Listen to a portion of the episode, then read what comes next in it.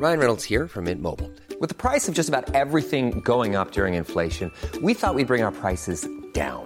So to help us, we brought in a reverse auctioneer, which is apparently a thing. Mint Mobile unlimited premium wireless. Ready to get 30, 30, bit to get 30, bit to get 20, 20, 20, bit to get 20, 20, bit to get 15, 15, 15, 15 just 15 bucks a month. So, Give it a try at mintmobile.com slash switch. $45 upfront for three months plus taxes and fees. Promo for new customers for limited time. Unlimited more than 40 gigabytes per month. Slows. Full terms at mintmobile.com.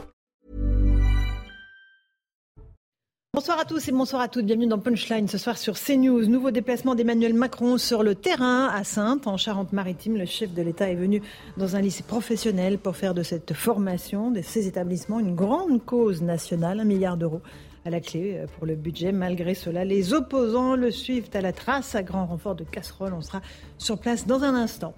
Une crise diplomatique entre la France et l'Italie. Gérald Darmanin a fâché Rome en affirmant que la première ministre Giorgia Meloni était incapable, je le cite, de gérer les flux migratoires dans son pays.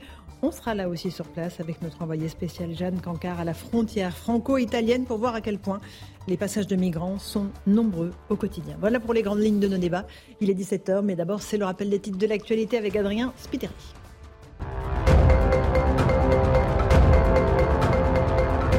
Le torchon brûle entre Paris et Rome. Le ministre italien des Affaires étrangères Antonio Tajani a annulé jeudi sa venue dans la capitale. Conséquence de propos jugés inacceptables du ministre de l'Intérieur Gérald Darmanin. Selon lui, la première ministre Giorgia Meloni est incapable, je cite, de régler les problèmes migratoires de son pays. Emmanuel Macron annonce un milliard d'euros par an supplémentaires pour les lycées professionnels. Une annonce faite par le chef de l'État lors d'un déplacement en Charente-Maritime aujourd'hui. Objectif aller vers 100% d'insertion professionnelle. Selon le président, investir dans ces établissements est une cause nationale. Et puis du nouveau dans l'affaire Leslie et Kevin. Guy Trompa, père de Kevin, est placé en détention provisoire pour instigation à l'assassinat.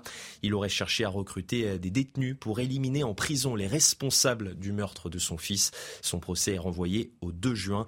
Pour rappel, Leslie et Kevin ont été retrouvés morts en Charente-Maritime les 3 et 4 mars dernier. Merci beaucoup Adrien Spiteri pour ce rappel des titres de l'actualité. Nous sommes en plateau avec Eric Nolot. Bonsoir Eric. Bonsoir. Journaliste et écrivain, vous publiez ce livre aux éditions Léo Cher, euh, La faute à Rousseau. Voilà. La, faute à Rousseau, c'est Sandrine Rousseau. hein. C'est Sandrine Rousseau, oui. C'est pas l'autre. hein. Voilà, on est bien d'accord. Non, non, faut bien Merci distinguer entre les deux. Euh, François Pupponi, ancien député à vos côtés. Bonsoir. Bonsoir François. Nathan Dever, agrégé de philosophie. Bonsoir, Laurence. Euh, Nous sommes avec Maître Jonas Haddad. Bonsoir Jonas. Bonsoir. Euh, Johan Usaï du service politique de CNews. Bonsoir. Et Louis chef du service politique Bonsoir, de. Laurence. Bonsoir Louis. On commence par Emmanuel Macron. On parlera d'Italie dans un instant parce qu'effectivement, euh, les choses ne sont pas très très simples en ce moment entre Paris et Rome. Gérald Darmanin a mis un peu d'huile sur le feu. Vous nous expliquerez ça dans un instant. Mais d'abord, le déplacement, nouveau déplacement du chef de l'État euh, en Charente-Maritime pour parler d'un enjeu extrêmement important. Euh, le lycée professionnel, un milliard d'euros par an à la clé. Euh, on va voir que les réactions des enseignants sont assez surprenantes d'ailleurs. Il y a une espèce de voilà, d'idé- d'idéologie qui ressort tout de suite dès qu'on parle du lycée professionnel, qui, qui explique d'ailleurs l'impasse dans laquelle on est sur ce secteur. D'abord, on va écouter les casserolades parce que voilà, ils étaient là. Je ne sais pas si on peut avoir un tout petit peu de son, mais ça serait intéressant de, de l'entendre. Ils étaient sur les euh, voies ferrées, ils, ont, ils étaient à distance, hein, Usaï, euh, du président. Ils n'ont pas pu l'approcher, évidemment. Euh, mais à propos de ce lycée professionnel, grande cause nationale, écoutez quelques réactions d'enseignants euh, recueillies par nos envoyés spéciaux. Le président de la République, avec euh, cette annonce aujourd'hui, fait diversion par rapport au sujet des retraites, sur lequel, vous l'entendez derrière moi, euh, il y a encore beaucoup de contestations. On veut une école qui forme, une école qui éclaire le citoyen et on ne veut pas une école bradée aux entreprises. Il confirme que les élèves partent en stage pour pouvoir travailler dans les entreprises. Un élève qui a 14, 15 ou 16 ans, il part pas en stage pour travailler, il part en stage pour apprendre un métier et pour voir comment ça se passe. Donc c'est tout simplement scandaleux. On est en train d'approuver et de confirmer que des élèves vont servir de main-d'œuvre à, à bas coût pour les entreprises. Donc ça, on n'en veut pas du tout. Voilà, des élèves vont servir de main-d'œuvre à bas coût pour les entreprises. On parle donc de l'enseignement professionnel du lycée professionnel. Eric Nolot, je vous passe la parole. Allez-y. Oui, il y a deux choses très intéressantes. D'abord, le- les casserolades. Euh, Les casserolades, la semaine dernière, euh, couvraient le bruit de la célébration de l'abolition de, de l'esclavage. Aujourd'hui, euh, ça couvre le bruit des annonces sur l'enseignement technique. C'est-à-dire que c'est des gens qui ne veulent pas entendre parler du passé, l'abolition de l'esclavage, ils ne veulent pas entendre parler de l'avenir, ceux des, des élèves qui sont dans l'enseignement technique. Ils veulent vivre dans l'éternel présent de la contestation de la réforme des retraites. Ça, c'est la première chose. Mais c'était la, première réaction d'ailleurs de la personne qui dit il veut faire diversion sur les voilà. retraites. Mais bon, ne leur en déplaise, la France continue. Il va falloir changer des choses et euh, réformer euh, sur d'autres domaines ou en tout cas continuer à gouverner. Ensuite, l'argument que essayer de donner de meilleures chances à ces jeunes de trouver un emploi c'est les détourner en fait du vrai chemin de l'enseignement qui serait d'en faire des citoyens en faire des prolétaires, de la main d'œuvre. Quand, on voit les difficultés d'insertion, les difficultés des jeunes sur le marché de, l'emploi, ce que dit Emmanuel Macron, tout discours partisan mis à part,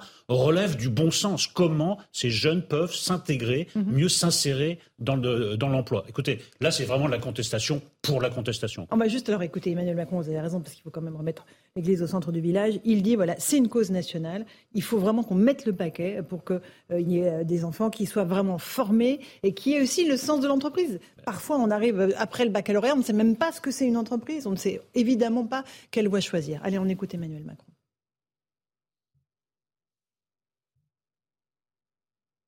Il arrive. Ce n'est pas simplement une réforme dont je suis venu parler aujourd'hui et sur laquelle nous travaillons depuis maintenant un an avec les ministres. Je dirais que pour moi, c'est une cause nationale. Parce que je crois, comme vous, dans le lycée professionnel. Je pense que les élèves qui sont là ont toutes les raisons d'être fiers d'être dans ces voies. Je le dis avec beaucoup de force, parce que nous avons besoin, pour continuer de réindustrialiser le pays, mais aussi de réussir dans les services à la personne, de réussir dans l'informatique, les métiers de demain, comme ceux qui sont en tension aujourd'hui, de toutes les filières dans lesquelles vous vous êtes engagés. Il n'y a, pas un sujet sur lequel on peut faire consensus, François Péponi? Bah, Même pas celui-là? Là, là sincèrement, le président public a raison. Le, lycée professionnel a toujours été le mhm. parent pauvre de l'éducation nationale. À tort. Parce qu'on voit bien qu'aujourd'hui, des employeurs, des entreprises n'arrivent pas à recruter des jeunes mhm. suffisamment formés. Donc, ce que dit le président de la République, c'est qu'on va former nos, lycéens à pouvoir prendre les emplois de demain, ce qui paraît quand même le, mhm. bon sens. Et il dit, et ceux qui vont être en stage, parce qu'ils doivent faire un stage. Et la difficulté de ces lycéens, c'est que souvent, ils n'arrivent pas à trouver une entreprise pour faire le stage. Mhm. Ils disent, ben, on, va vous faire faire des stages. Et c'est l'État qui va vous rémunérer. Qui va payer. Donc ça sera 50 euros par semaine en seconde, 75 euros en première, 100 euros en terminale. Donc on va vous aider, on va payer. C'est pas l'entreprise qui va payer, mais c'est l'État. Et on va vous aider à avoir ces stages. Et on va faire que des filières qui sont pour les emplois qui existent. Parce qu'il y a aujourd'hui des filières où il n'y a plus d'emplois. Et donc à la fin, les jeunes sont formés et puis il n'y a pas de boulot. Donc c'est absurde. Donc il a raison de le dire. Et même sur ces sujets-là, c'est de la polémique. Alors je vous vois déjà bouillir, Louis Dragnel. mais quels sont les gros mots qu'a présenté le président de la République? Le premier gros mot, c'est mettre en adéquation des stages avec des emplois qui existent, c'est ce que vous évoquiez. Alors ça, les profs sont contre. Non mais euh, voilà. Deuxième gros mot. Pas tous les profs. Propose des stages de plus longue durée, euh, de l'insertion professionnelle en fait. Mmh. Ça c'est truc euh, totalement impossible évidemment en France. Et le troisième, oh là là, c'est de rémunérer les stages. Et en plus c'est l'État qui rémunère. Ça coûtera un milliard d'euros par an. Mmh. Non, globalement, on est un peu chez les dingues parce que ce que vient de proposer Emmanuel Macron, je rejoins ce que vient de dire Eric Nolot, c'est, ça relève du bon sens et moi je trouve que ce sont des bonnes mesures. Mmh. Alors on, peut disserter sur le fait que c'est de la diversion, que c'est, il essaye de, de, changer de sujet par rapport à la réforme des retraites. Oui, tout ça est vrai, mais il n'en demeure pas moins que les annonces qui ont été faites aujourd'hui euh, par le président de la République vont dans le bon sens. il y a plein de présidents de la République. Je pense que mhm. euh, Nicolas Sarkozy, François Fillon, Valérie Pécresse auraient pu le proposer, et même peut-être, pourquoi pas, François Hollande. Il y a quand même un gros mot. Le gros mot, c'est Macron. En fait, c'est ça, exactement. C'est peut-être ça, effectivement. Dès qu'il y a Macron, c'est le gros mot. Alors, Maître Haddad, et je sens que Nathan Dever au taquet. C'est Juste qu'on se dise quand même une chose, c'est que très souvent, dans ces émissions ou dans d'autres émissions, on pose la question où va notre argent? Principalement, que nos téléspectateurs sachent, principalement, il va dans l'éducation. Donc après les intérêts de la dette, l'éducation, c'est le premier budget de mm. l'État. Pourtant, d'année en année, notre Avec classement une masse salariale importante, on est bien d'accord. Un million de salariés. Euh, c'est la troisième administration publique au monde, après l'armée rouge et les chemins de fer indiens. Et pourtant, régulièrement, notre classement décroît, notamment dans le classement PISA international. Pourquoi? Parce qu'on ne réussit pas l'insertion professionnelle, en amont et en aval. En aval, c'est l'apprentissage et l'alternance. Ça, ça a été réussi. Ça marche bien. Depuis Justement, c'est ce que j'allais dire. Ça, ça a été réussi et depuis quelques années, ça marche. Maintenant, on essaye de le faire en amont, alors que ça devrait faire consensus, c'est contesté. Et donc, on voit bien le caractère idéologique. C'est même d'ailleurs assez frappant parce que vous savez, aujourd'hui, euh, les élèves qui réussissent le plus, ce sont les enfants de professeurs et la plupart des gens qui manifestaient ici sont des professeurs syndiqués. Donc en fait, il y a en quelque sorte des insiders, des gens qui ont accès euh, à la connaissance, à la capacité à s'élever, qui veulent empêcher des gens qui pourraient s'élever par le travail d'y arriver. C'est une forme de paradoxe où la gauche a tourné le dos au mérite. Alors, euh, c'est intéressant. Nathan Devers. Je ne suis pas tout à fait d'accord avec, euh, avec ce que vous avez Vous dit. ne parce que m'étonnez pas. je, je- je précise d'abord, pour, pour, pour essayer d'être nuancé, que je trouve qu'Emmanuel Macron a fait une très très bonne réforme sur le lycée lors de son premier mandat, Mhm. Sur la volonté de spécifier les parcours de lycéens pour qu'ils puissent choisir les matières qu'ils ont envie d'étudier en priorité et les matières qu'ils ont moins envie d'étudier. Je trouve que c'était une réforme courageuse et importante. Cela dit, ce qui est problématique, me semble-t-il, derrière cette question de la manière dont Emmanuel Macron parle de l'école en général, du lycée et des lycées professionnels, c'est qu'en fait, il intègre la question de l'école à la question, à la vision utilitaire ou néolibérale de l'entreprise et qu'il estime donc Autre gros mot, que- néolibéral. oui, mais si vous voulez, c'est ça qui est très intéressant. Néolibéral. C'est que normalement l'école, Attendez, laissons parler Nathan l'école normalement c'est un lieu où on essaye d'acquérir des savoirs de manière désintéressée et c'est un havre qui doit être, si vous voulez, indépendant, préservé de la réalité ensuite du marché.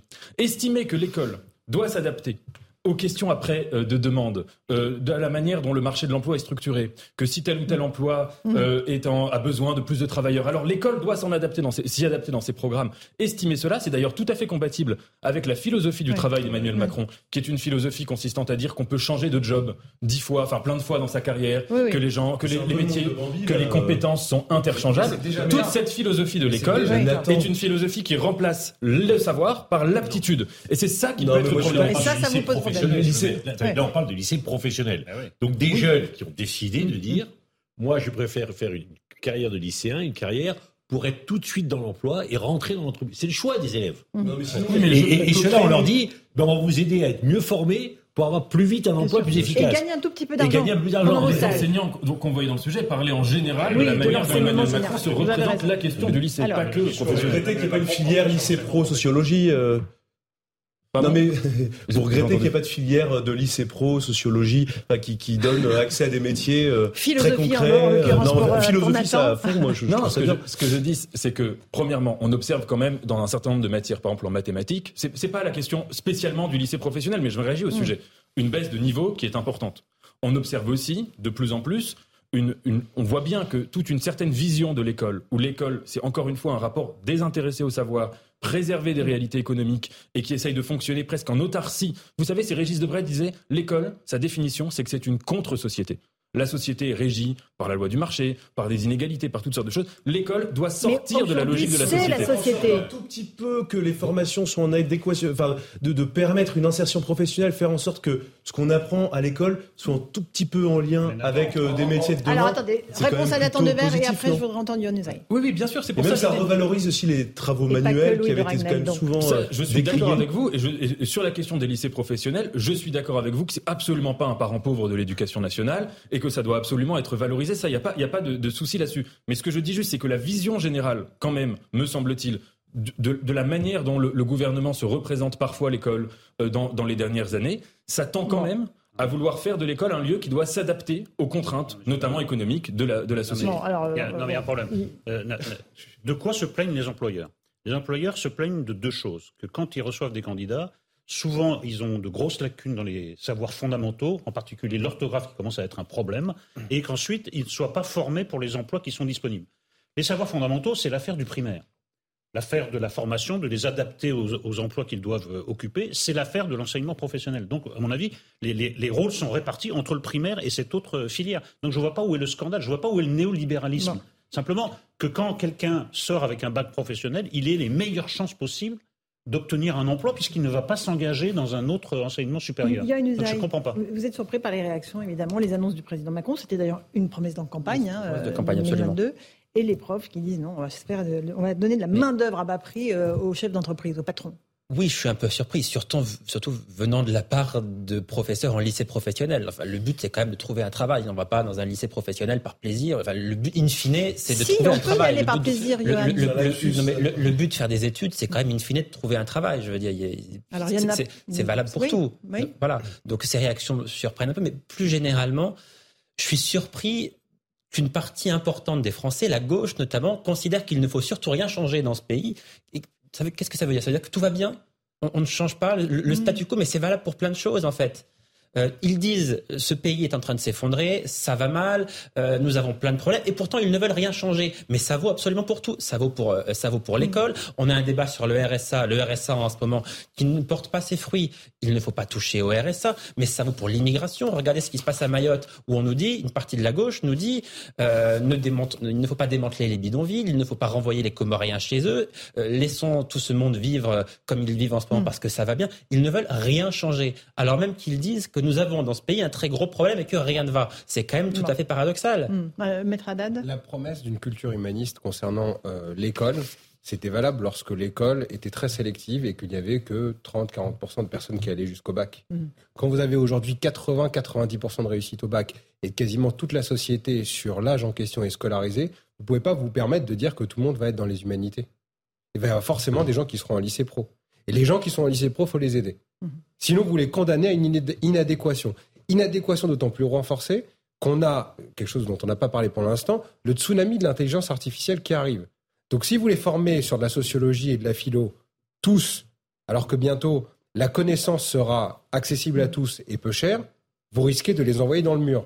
Et ça, je pense que ça devrait faire consensus, mais ce n'est pas le cas des syndics. Bon, effectivement. Nathan, un dernier mot peut-être Non, j'ai n'ai euh, pas dit euh, euh, qu'il fallait que les lycées pro, que, faire des, filières de sociologie en, lycée professionnel. Je dis, je dis que la, la manière dont fonctionne l'école ne doit pas être structurée et dépendre de la, de la loi, notamment de la loi du marché. Mmh, mmh. Je pense quand même, je me trompe peut-être, mais je pense que du côté des entreprises, par exemple, ces stages-là ont un intérêt du côté des entreprises, même si ce ne sont pas elles qui rémunèrent. Elles y gagnent quelque chose. Vous, voyez bien quand ah, même. Vous avez tout, le monde, tout le monde a eu un stagiaire de, Quand vous avez un stagiaire de 15 ans. C'est pas forcément que ça euh, nous apporte quelque chose, c'est qu'on transmet un savoir peut-être, on attend. Ça permet aux lycéens, voilà, ça permet aux lycéens de connaître l'entreprise donc c'est déjà positif pour les lycéens. Qui comprennent ce que c'est. Ça permet éventuellement les entreprises, elles vont pas les exploiter. Enfin, ah aucune entreprise n'exploite les stagiaires qui viennent de lycée en les faisant travailler, jamais de la vie.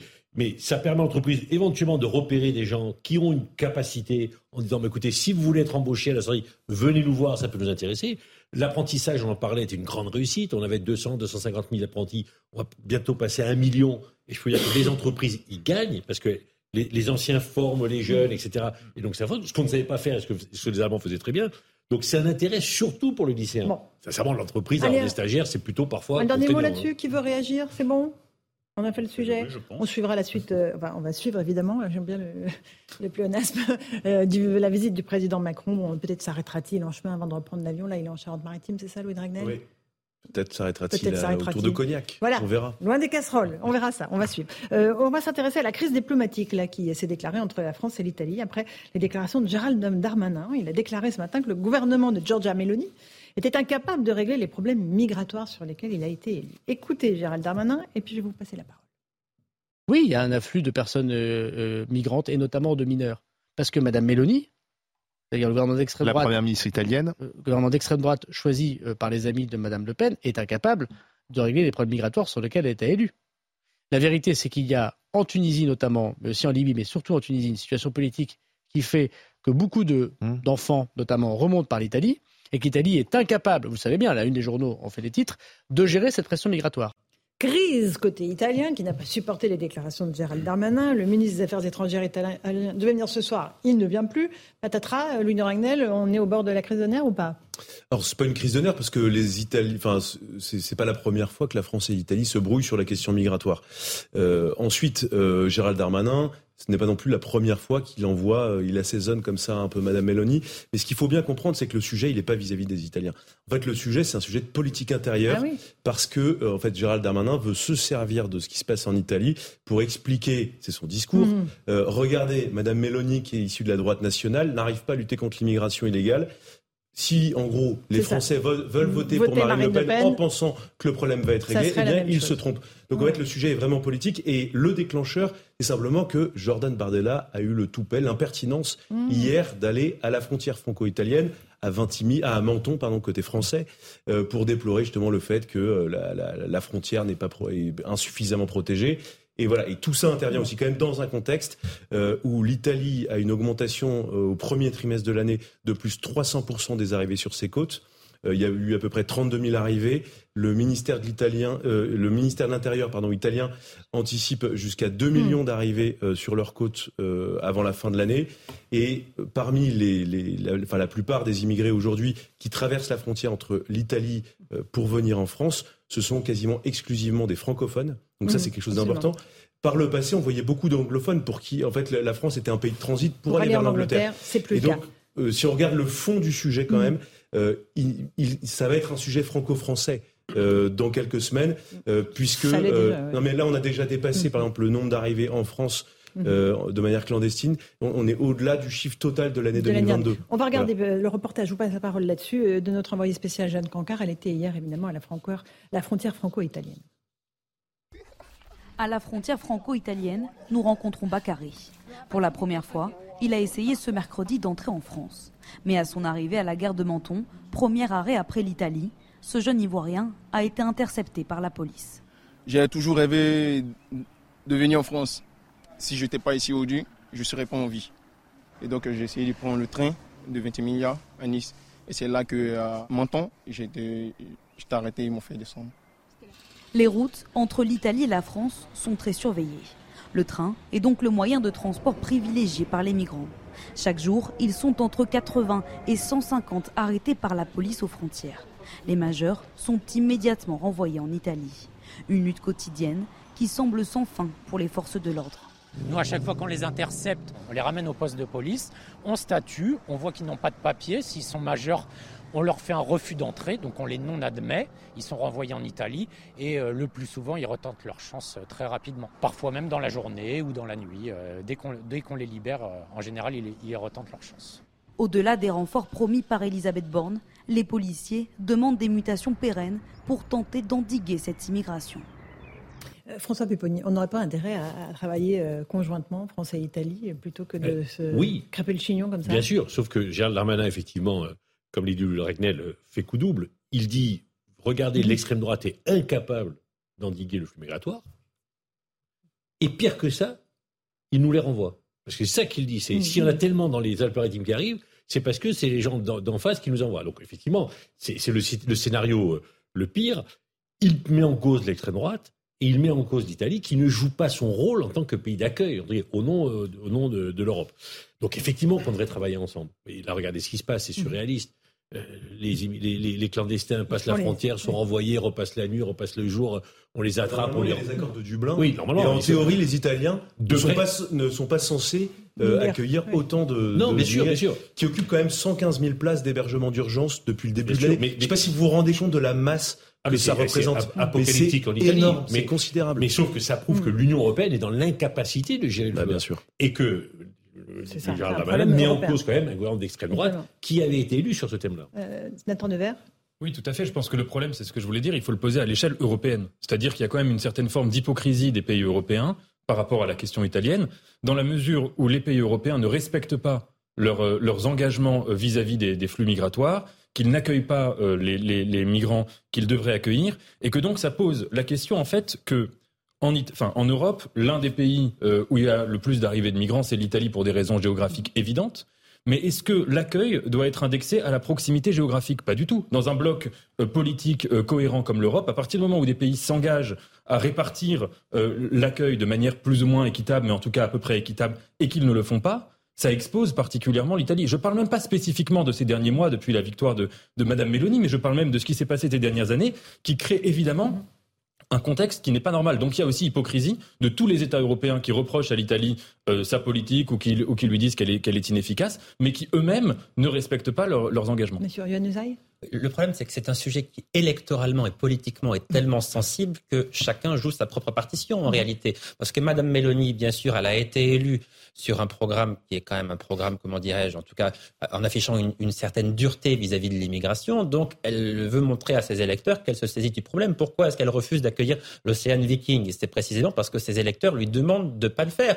En elle en a accueilli 4 ou 5 avant. Hein. J'entends bien. Mais là, c'était symbolique quand même. Elle a refusé de le faire vis-à-vis de ses électeurs, naturellement. Réellement. Euh, Gérald et Darmanin. envoyé en France. Exactement. Mathéo Mais... qui est ministre des Ports. Mhm. Et, et, là aussi, on voit que le gouvernement essaie d'afficher une certaine fermeté parce que les Français, tous les sondages le montrent, veulent moins d'immigration. Donc travailler euh, de concert en Europe sur cette question-là, c'est très compliqué parce que chacun a d'abord à résoudre ses propres problèmes de politique intérieure. C'est en mhm. grande partie pour cela que nous sommes dans cette situation qui, de fait, est une situation évidemment extrêmement compliquée. Jonas Haddad? Moi, je trouve qu'on est extrêmement mal placé pour parler parce que vous parliez à l'instant de l'océan Viking comme une actualité en chasse une autre. N'oubliez pas que tous les gens qu'on est censé avoir, entre guillemets, contrôlés puis accueillis à l'océan Viking, ils sont tous repartis dans la nature.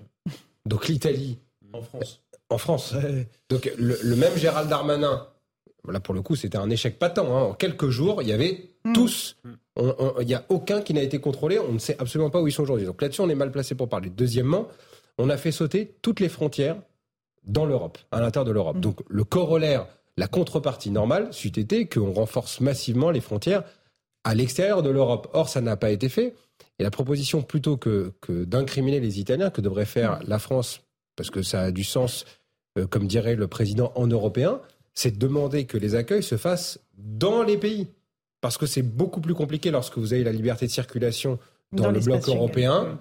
De, de, pouvoir contrôler. Il faudrait dire à ces pays-là, vous voulez rentrer dans n'importe quel... Il y a bien marqué sur nos passeports espace européen.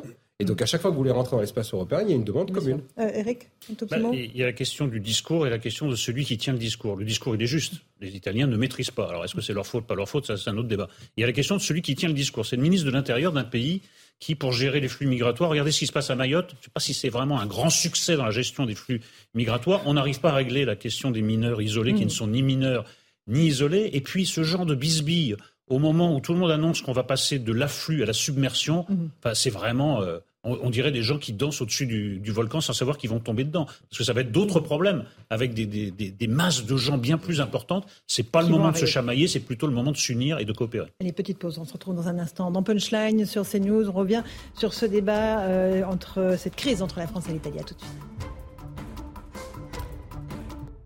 17h30, on se retrouve en direct dans Punchline sur CNews. Tout de suite, le rappel des titres de l'actualité avec Adrien Spiteri.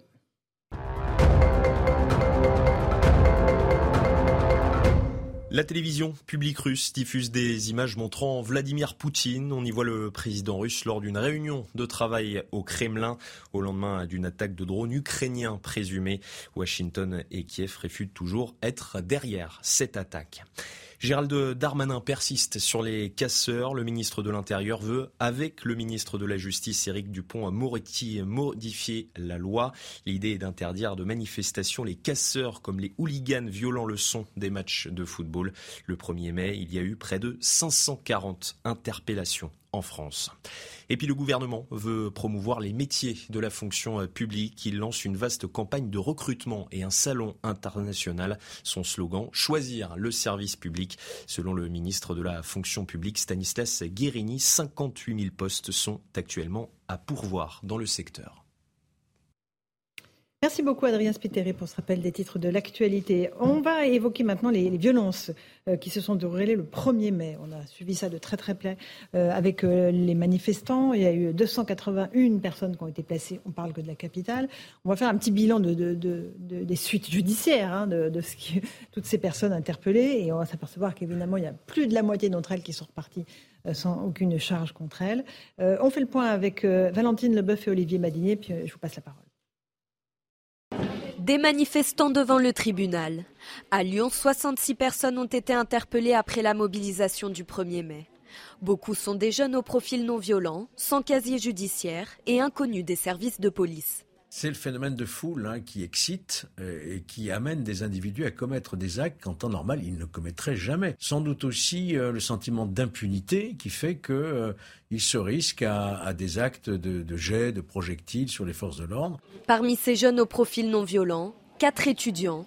Ils ont été condamnés hier à de la prison avec sursis, des peines allant de 3 à 8 mois.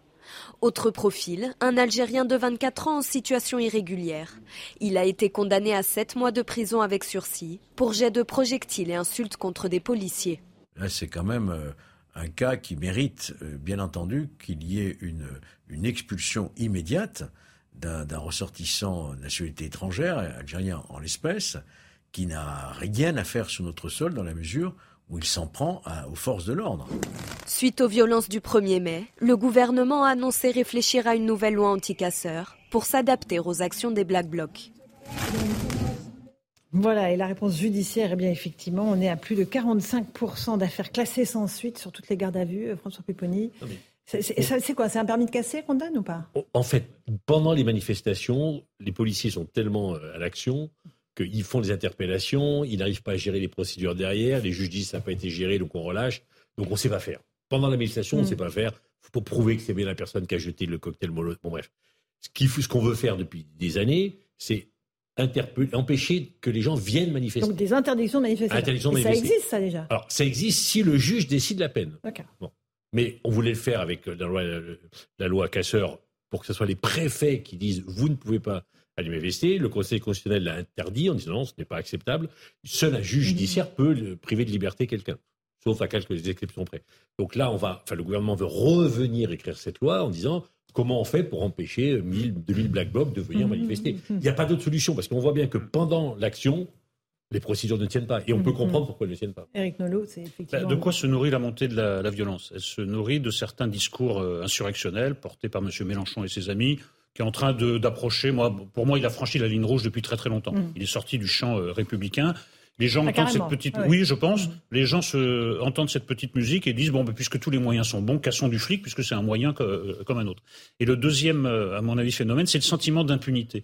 Moi, je suis favorable à la rédaction d'une nouvelle loi où toute personne cagoulée et casquée dans une manifestation doit être considérée comme complice des exactions qui sont commises. Voilà. Alors ça, c'est ça, c'est pendant la manifestation. Et en effet, il y a une mesure complémentaire, c'est d'interdire, comme on l'a fait avec les hooligans dans les stades anglais, d'interdire à ces gens, en les mettant en prison dans un commissariat, le temps de la manifestation, d'y participer. Voilà. Mais il faut vraiment sortir les grands moyens parce que là, on attend que se passe un drame mhm. définitif pour prendre les mesures. On dit ah non, là on n'est pas encore arrivé à l'extrême bout de la violence, mais si on y est, c'est maintenant qu'il faut sévir. Euh, Maître Haddad, euh, des gardes à vue qui se terminent par des relax euh, pour plus de la moitié des cas. Bah, ça signifie quoi en fait? Bah, En fait, euh, sur cette loi, il y a un débat éternel dans le droit pénal de savoir est-ce qu'il y a la dangerosité ou pas. C'est la dangerosité, c'est est-ce qu'on peut anticiper le caractère dangereux de quelqu'un. On l'avait eu sur la récidive. Mm-hmm. Moi, je pense qu'il faut mettre la dangerosité dans le code pénal parce qu'il y a des gens dont on connaît les exactions habituelles. Donc ceux qui sont déjà condamnés? Ceux qui sont déjà condamnés ou qui sont déjà potentiellement passés à l'acte sur des délits qui sont moins importants. Et il y a un certain nombre de magistrats qui refusent même cette notion de dangerosité, considérant que mettre la notion de dangerosité dans des manifestations politiques, c'est avoir un contrôle politique. Il faudra m'expliquer quelle est la tendance politique de gens qui sont black bloc, premièrement. Deuxièmement, quelle est la tendance politique de personnes, notamment des étrangers?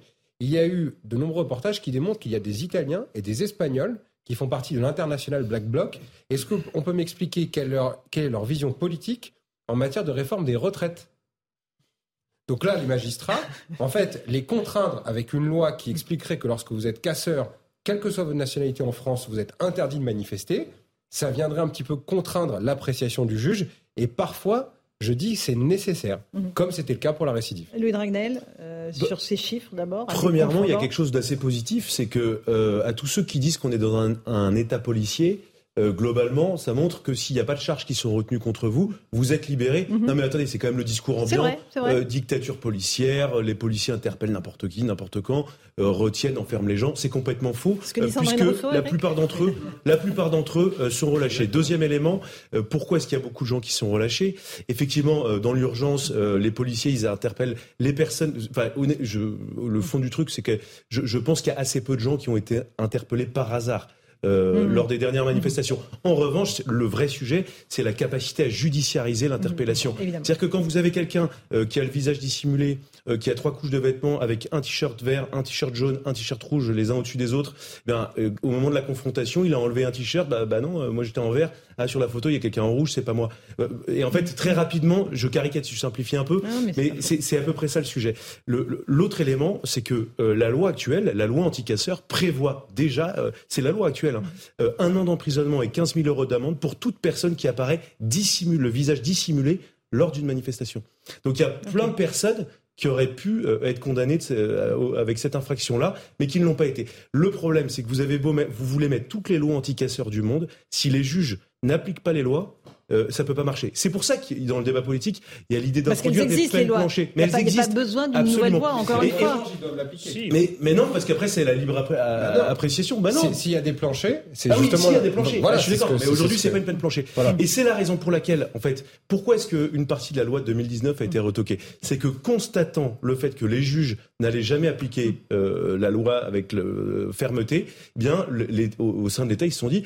Ce qu'on va faire, c'est qu'on va basculer en administratif, c'est un peu du chinois, mais euh, et donc donner ce pouvoir au préfet pour empêcher quelqu'un de manifester. Et c'est pour ça que moi je, je trouve que euh, euh, j'ai aucun état d'âme par rapport à ce sujet-là. C'est-à-dire que si la justice veut pas le faire, faut trouver un autre moyen. Parce qu'en fait, c'est là, si vous voulez, le, le, le sujet, c'est même plus une question de liberté individuelle. La personne aujourd'hui qui vient pour euh, avec des burins et des marteaux dans son manteau, il vient pas pour manifester, il vient pour tout casser et il vient pour tuer des policiers. Donc pour moi, ces personnes-là, en fait, dès lors que même dès lors qu'elles ont été condamnées euh, pour casse, dès lors qu'elles ont été interpellées dans une manifestation, devraient être condamnées à vie, à une interdiction. Elles se privent d'elles-mêmes de À leurs droits vie, à civiques. une interdiction de manifester. Mais bien sûr. Mais non, mais c'est vous, c'est vous qui, c'est eux qui se mettent hors de la société. Et en fait, je pense que le meilleur moyen de garantir la liberté de manifester, c'est d'exclure par principe toutes ces C'est personnes-là.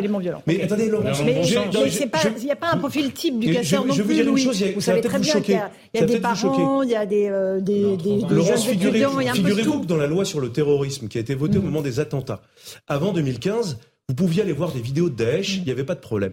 En 2015, il y a des gens qui ont été incarcérés pour, entre guillemets, juste avoir regardé des vidéos de Daesh. Et je ne fais pas de comparaison euh, hasardeuse ou je sais pas quoi. Ce que je veux vous dire par là, c'est que euh, pour un motif juste de visionnage de vidéos, on peut faire ça. Et Moi, pour je trouve ça, que ce qu'on voit à et l'antenne, dès lors qu'on on veut casser, brûler un policier, on c'est devrait pouvoir le faire. Il n'y a pas de débat. Et puis ensuite, Oui, euh, mais, mais je crois qu'il faut absolument changer de mentalité. Écoutez, là maintenant, ils se, parce que les, les Black Blocs, c'est d'abord pas eux qui sont arrêtés, ce sont des petits bourgeois qui jouent aux révolutionnaires. Il faut leur mettre dans la tête qu'on ne fait pas ça, que c'est grave de participer à des manifestations euh, où on jette des cocktails Molotov sur des flics qui finissent brûlés au deuxième degré. Ils participent à ça. Donc écoutez, après, bah, tant pis. Après, vous avez vu les scènes dans les commissariats, ils commencent à pleurer, ils appellent leur maman, qu'elle vienne les chercher au commissariat, après avoir joué aux révolutionnaires avec leur casque et leur cagoule.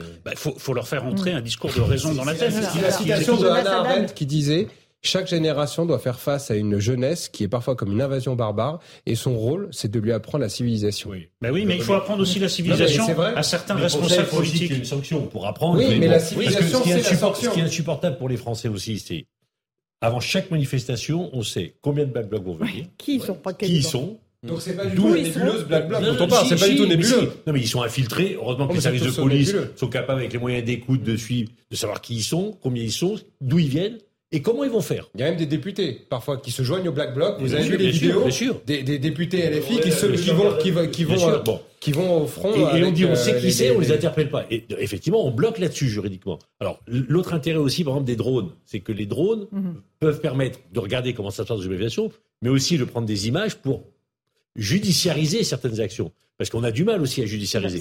Mais le mieux, c'est quand même empêcher qu'ils viennent aux manifestations pour permettre aux manifestants de, li- de, de, de manifester librement. Au moment des Gilets jaunes, il y avait une centaine d'interpellations avant, Avant, avant, des bien sûr. préventives, parce qu'il y avait une atteinte à la sûreté de l'État. Mm. Et il n'y a que ce motif-là aujourd'hui qui On permet. Oui. en Angleterre et C'est on n'y parce arrive pas avec les Black Oui, on les, a identifiés. financière. Oui, mais parce que là, c'est une atteinte à la liberté. La liberté de la manifester ce n'est pas le cas des libertés. Johan. Je crois que par Pardon. principe et par expérience, il faut se méfier quand même des lois qui sont rédigées sous le coup de l'émotion et qui répondent à une actualité brûlante. Le simple fait que cette loi soit annoncée le lendemain de ces manifestations hyper violentes, moi, m'interroge. Pourquoi ne pas avoir rédigé à nouveau un second texte en 2019 lorsque le texte a été censuré par le Conseil constitutionnel? Enfin, En 2019, il y avait déjà des manifestations hyper violentes. Pourquoi le gouvernement n'a pas dit OK, on va écouter ce qu'a dit le Conseil constitutionnel et en fonction de ces analyses, on va rédiger un nouveau texte? On aurait pu prendre le temps. Là, le fait que ce soit annoncé comme ça dans la foulée et que ce soit annoncé sous le coup de l'émotion. Euh, Moi, sou- souvent, souvent, ce genre de texte ne sert pas à grand chose. Voilà, l'expérience. C'est vous voulez que dire Il y, a- il y a une partie de communication, bien sûr, parce que Gérald que, Darmanin bien voit, bien quand même que a- l'opinion est en demande. Mais de ce qu'il y a aussi, c'est que devant des événements graves qui se sont produits là, avec en particulier le Et tout côté le monde s'accorde pour dire que la loi actuelle n'est pas adaptée. C'est pas le problème. hein. Mais devant les événements graves, il y a un peu plus de sensibilité au niveau de l'opinion publique, des magistrats et éventuellement du Conseil Oui. constitutionnel pour dire là, on- là, là oui, on va à la catastrophe, donc là maintenant on peut. Ce qui n'était pas forcément le cas en 2019, quoique, bon, effectivement, il aurait fallu rédiger tout de suite une nouvelle loi. Après. Ça n'a pas été fait, mais le ministre profite de l'émotion pour dire bah, c'est peut-être le moment. Mais, ceci dit, il y a un fait nouveau. Le fait nouveau, c'est que entre les manifestants pacifiques et les casseurs professionnels, les black blocs, il y a une zone grise qui est en train de gonfler, de gens qui passent à la violence, mhm. qui ont, qui, c'était pas dans leur mentalité, c'était pas dans leur culture politique. Maintenant, ils passent à la violence. en 2019 exactement. Oui, ben, exactement. Et là, on, c'est, mais c'est pas les mêmes. Hein, c'est pas exactement la même la même sociologie d'après ceux qui finissent au commissariat, mais qui en sortent presque immédiatement. Donc, il faut éviter que quand même cette épidémie se répande. Mais en tout cas, si exactement, et ça, à mon avis, c'est le, le phénomène central et très complexe, c'est que depuis une dizaine d'années, à l'échelle européenne, pas que française, on assiste à ça, c'est-à-dire à la manifestation old school, syndicale, slogan, banderole, euh, barbecue, si vous voulez, cette manifestation-là, c'est-à-dire une manifestation en quelque sorte bon enfant, qui continue de respecter les principes de la République et qui ne veut pas euh, casser la table. Bon, euh, tend à, à, être un petit peu remplacé par un autre modèle de manifestation, c'est un cortège de tête qui est là, mhm. des black blocs, qui euh, font des violences sur des policiers, sur des magasins, etc. Et des manifestants pacifiques. et cette zone grise que vous dites. Hmm. Ce qui pose, à mon avis, d'ailleurs, une question juridique, c'est que comment, comment on considère la zone grise? Est-ce qu'on on, limite le droit de manifester pour une zone grise? Est-ce qu'on estime que des gens sont dangereux a priori pour, pour, pour cette zone grise-là? Là, il y a vraiment un test aussi de, de, de, l'état de droit. Moi, je pense surtout que si on veut vraiment euh, euh, couper à la racine le problème des Black Blocs, il faut se dire comment se fait-il qu'il y ait de plus en plus de violence dans les manifestations? Et face à cela, il y a les discours insurrectionnels que vous avez évoqués tout à l'heure, je suis d'accord avec vous. Mais je pense qu'il y a une deuxième cause. Vous aurez remarqué tous quand même que dans la séquence sur la réforme des retraites, il n'y a quasiment pas eu de violence avant le 49-3 veut dire qu'au début de la, première, la première partie de la réforme des retraites, il n'y a pas eu de violence structurée. Il y a eu quelques personnes qui étaient à couper l'électricité dans des hôpitaux. Dans les manifestations. Je oh, parle bah des oui, manifestations. attendez quand même. Non, je parle des manifestations, par les black blocs.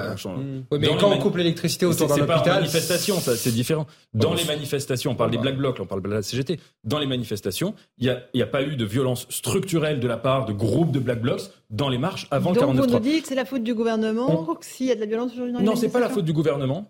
C'est un, climat politique où l'argumentation des Black Blocs. Il faut bien voir que les Black Blocs, c'est quoi? C'est derrière, c'est pas seulement des gens qui cassent. Derrière, il y a toute une idéologie qui est extrêmement euh, structurée. Ah le comité invisible, etc. C'est des gens qui ont toute une philosophie politique derrière.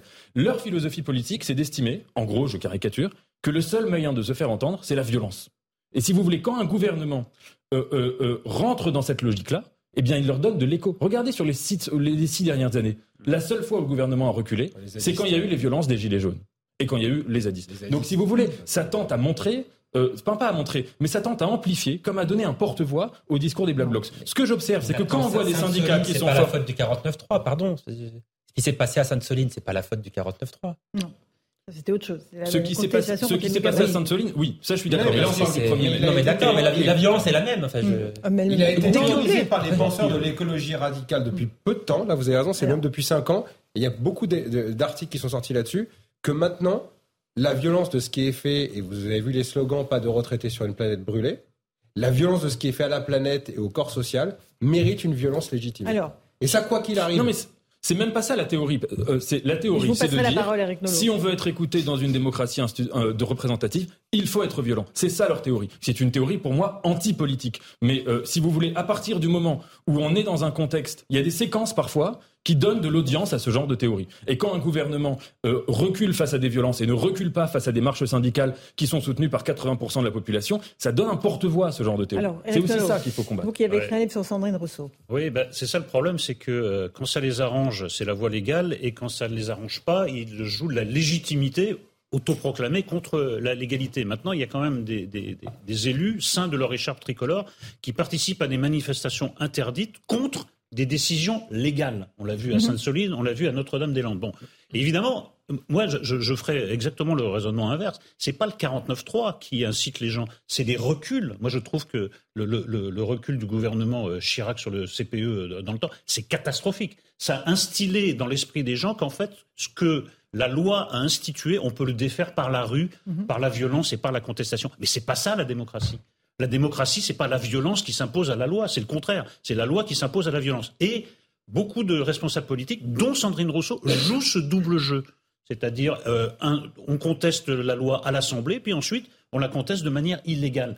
Et c'est plutôt là-dessus, moi je trouve qu'il y a un sentiment d'impunité, non seulement envers les manifestants, mais envers toute cette frange d'extrême gauchisme, de Mélenchon à Rousseau, Mhm, qui joue un jeu extrêmement dangereux pour notre démocratie. Ça s'appelle l'insurrection contre la République. Mm, François Non, Pupin. mais c'est vrai que quand une partie importante des députés disent OK, on a perdu dans l'hémicycle, mais on va gagner dans la rue, et de toute façon, cette République, c'est une mauvaise République, Ah bah, et il faut en prendre une autre, ah bah la République, bah, c'est- et on fait ça avant une manifestation, on sait que 2000 Black Blocs vont venir, c'est open bar. C'est on dit aux manifestants, allez-y, vous avez le droit de le Donc il y a faire. une responsabilité politique. C'est évident. C'est évident. C'est vrai que les positions de Mélenchon, c'est à la limite de la sédition, parce qu'il dit, euh, il dit allez-y, On quoi. a toujours la pudeur de dire à la limite, etc. Non, c'est quand on regarde les textes. Pourquoi Parce que quand il dit à la République, quand il dit euh, que M. Non, il Macron dit pas à la République, il, il dit cette République non, il dit à la mauvaise La République. je vous en dis, la, la bonne, Bah oui. non, je suis Pour d'accord.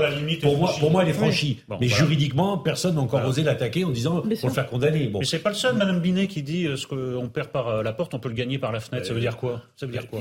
Ça veut dire c'est jamais fini alors.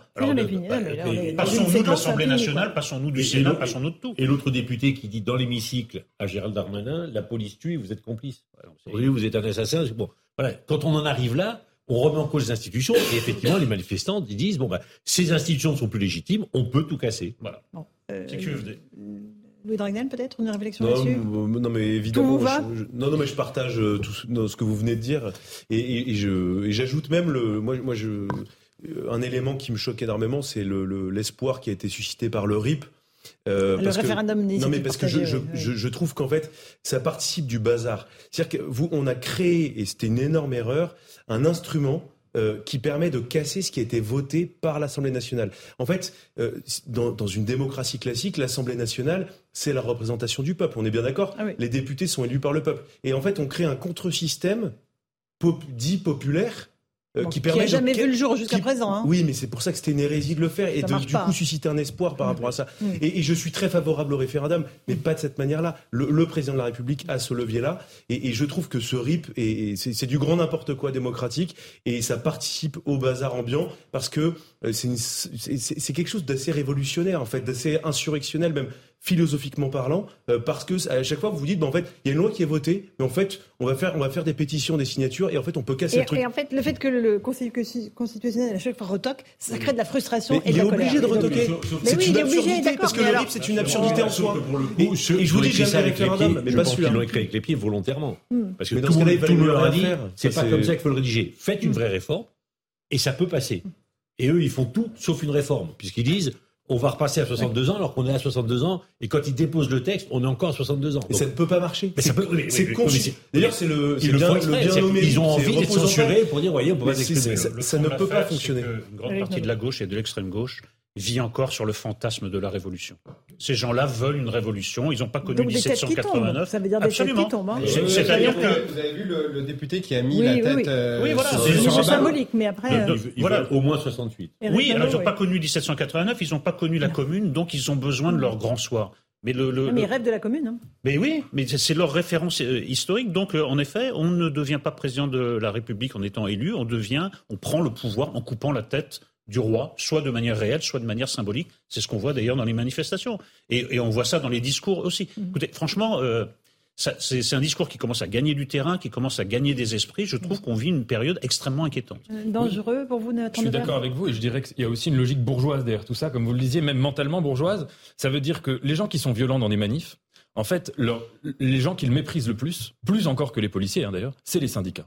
Pour eux, leurs vrais ennemis, leurs vrais adversaires, leurs rivaux, quoi, c'est les syndicats, parce qu'ils estiment que les syndicats, c'est des institutions de petits bourgeois qui défendent des intérêts euh, euh, corporatistes et qui ont une vision très minimale de la politique. On fait de la politique pour euh, deux ans de, de travail, pour euh, contester telle ou telle taxe, telle ou telle chose. Et eux, ils se disent non, la politique, c'est beaucoup plus grand, c'est un combat apocalyptique. Et quand on frappe euh, des policiers, quand on casse des vitrines, là, on fait de la grande politique parce qu'on n'est pas dans le, si vous voulez, on- on n'accepte pas les jeux- le jeu du système. On parle un autre langage. Et donc, si vous voulez, là, il y a encore une fois cette idée, pas seulement, à mon avis, d'un rapport un peu trouble à la question de la révolution, mais d'un rapport trouble à la question de la violence. Si vous voulez, c'est vraiment cette idée que c'est la violence qui fait accouche, qui, qui accouche l'histoire. Et c'est pourquoi j'insiste quand même sur le fait qu'en effet, il y a la lettre de la Constitution, le 49.3 est légal, tout est légal et, et c'est légitime en ce sens. Mais que quand on est au pouvoir et qu'on on est aussi parfois dans un rapport de force où quand il n'y a pas de violence, on est, on est sourd à la question sociale, on est sourd aux revendications du peuple, eh bien, et je ne dis pas que c'est le cas d'Emmanuel Macron spécifiquement, parce que je vous ai dit c'est le cas de plein de pays européens. Mais quand on a trop de verticalité comme ça, on tend aussi à partager à l'envers un logiciel où il y a seul que la violence qui compte. Et c'est ça qui est problématique.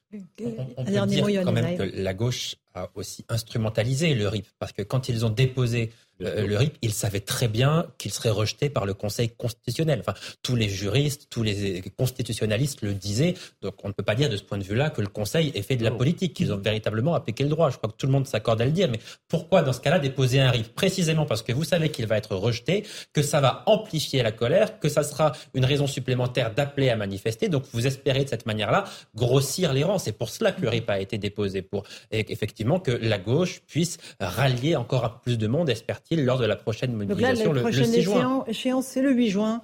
Une proposition de loi à l'Assemblée pour euh, le 6 et le, 6 manif et le 8 juin. Euh, voilà, euh, affaire à suivre. On fait une petite pause. On se retrouve dans un instant dans Punchline sur CNews et sur Europe 1.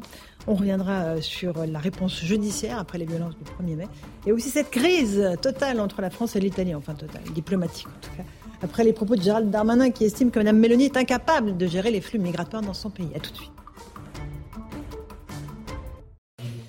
Bonsoir à tous et bonsoir à toutes. Bienvenue dans Punchline ce soir sur CNews et sur Europe 1. Des critiques qui passent mal. Gérald Darmanin provoque une crise diplomatique entre la France et l'Italie en torpillant la politique de la première ministre Giorgia Meloni, incapable selon lui de gérer les flux migratoires dans son pays. On verra que l'arrivée massive de migrants dans la péninsule italienne est un problème qui concerne toute l'Europe.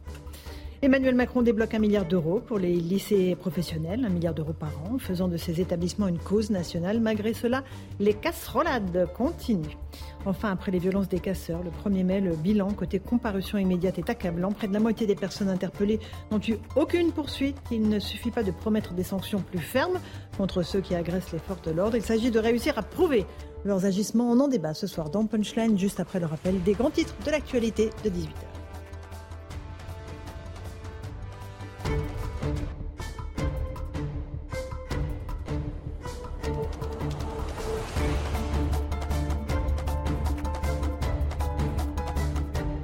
Il est pile 18h, bienvenue si vous nous rejoignez sur Europe 1 et sur CNews. Rien ne va plus entre la France et l'Italie. Le chef de la diplomatie italienne annule sa visite aujourd'hui à Paris, une décision qui intervient après que Rome ait qualifié d'inacceptable les propos de Gérald Darmanin à l'encontre de Giorgia Meloni.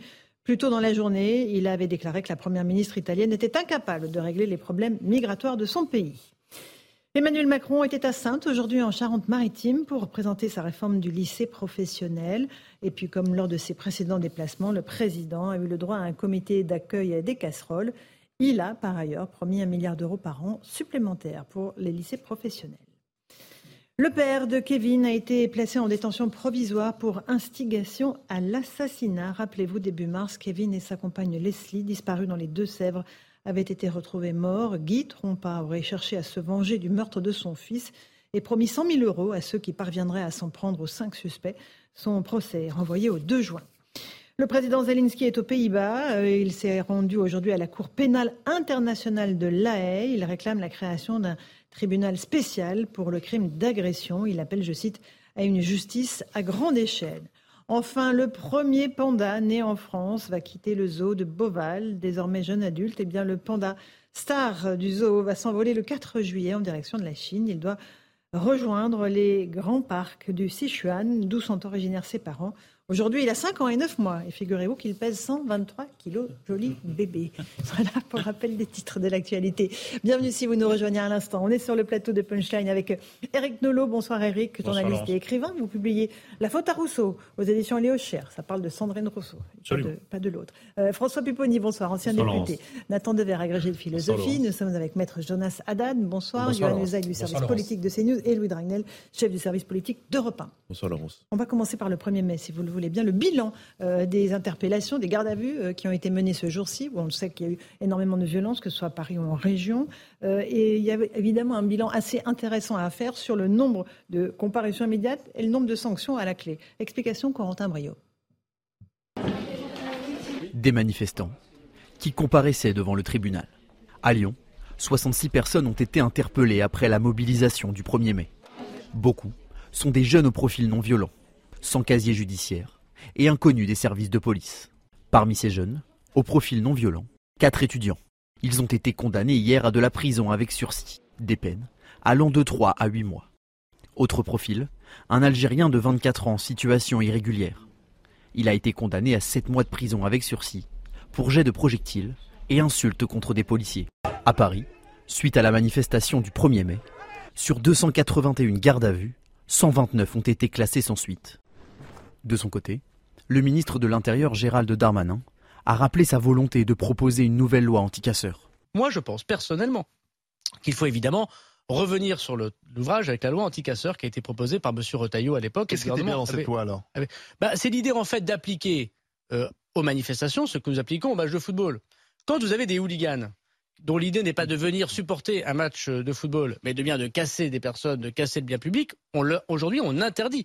Il y a des décisions judiciaires, des décisions administratives pour empêcher le hooligan que l'on connaît comme étant hooligan de ne plus aller dans un stade de football. Le ministre de la Justice, Éric Dupont-Moretti, a également déclaré vouloir réfléchir et travailler avec le ministre de l'Intérieur au sujet de cette loi anti-casseurs. Louis de Ragnel, la moitié de ces comparutions qui se soldent par euh, des classements sans suite, euh, est-ce que c'est encore une fois un permis de casser que l'on délivre euh, à ceux qui ont été interpellés et dans lesquels on n'a pas pu prouver les agissements? Alors qu'est-ce que ça veut dire? La première chose, à tous ceux qui crient à l'État policier, ça montre, il y a une certitude, une évidence, c'est que si la police n'a rien contre vous, eh bien vous êtes, vous êtes libéré, vous n'êtes pas présenté à un juge, et de ce point de vue-là, c'est plutôt une bonne nouvelle. Le deuxième élément, euh, c'est la difficulté pour les policiers à judiciariser, à apporter des preuves, à mhm. matérialiser le fait que la personne qu'ils ont en face d'eux, euh, ils, ont la capacité à dire voilà, euh, nous on sait avec certitude que cette personne a envoyé un pavé sur un policier. La difficulté vient du fait qu'il y a beaucoup de ces personnes qui ont parfois plusieurs couches de vêtements sur eux. C'est une technique des black blocs mhm. d'ailleurs, et donc ils, ils enlèvent plusieurs couches. Et parfois, quand on a une image, par exemple, de vidéosurveillance, eh bien la personne dit bah regardez, là sur la photo vous avez quelqu'un avec un, un t-shirt rouge, moi j'ai un t-shirt jaune, vous pouvez le voir là. Euh, eh bien donc ce n'est pas moi. Et très rapidement, en fait, ça fait casser la procédure. Il se change pendant la manif. Hein. Exactement. Et du coup, la, garde à vue est levée. Ensuite, ce qu'il faut bien comprendre, parce que là, on se focalise sur cette manifestation. Globalement, dans toutes les manifestations, ça se passe à peu près de la même manière.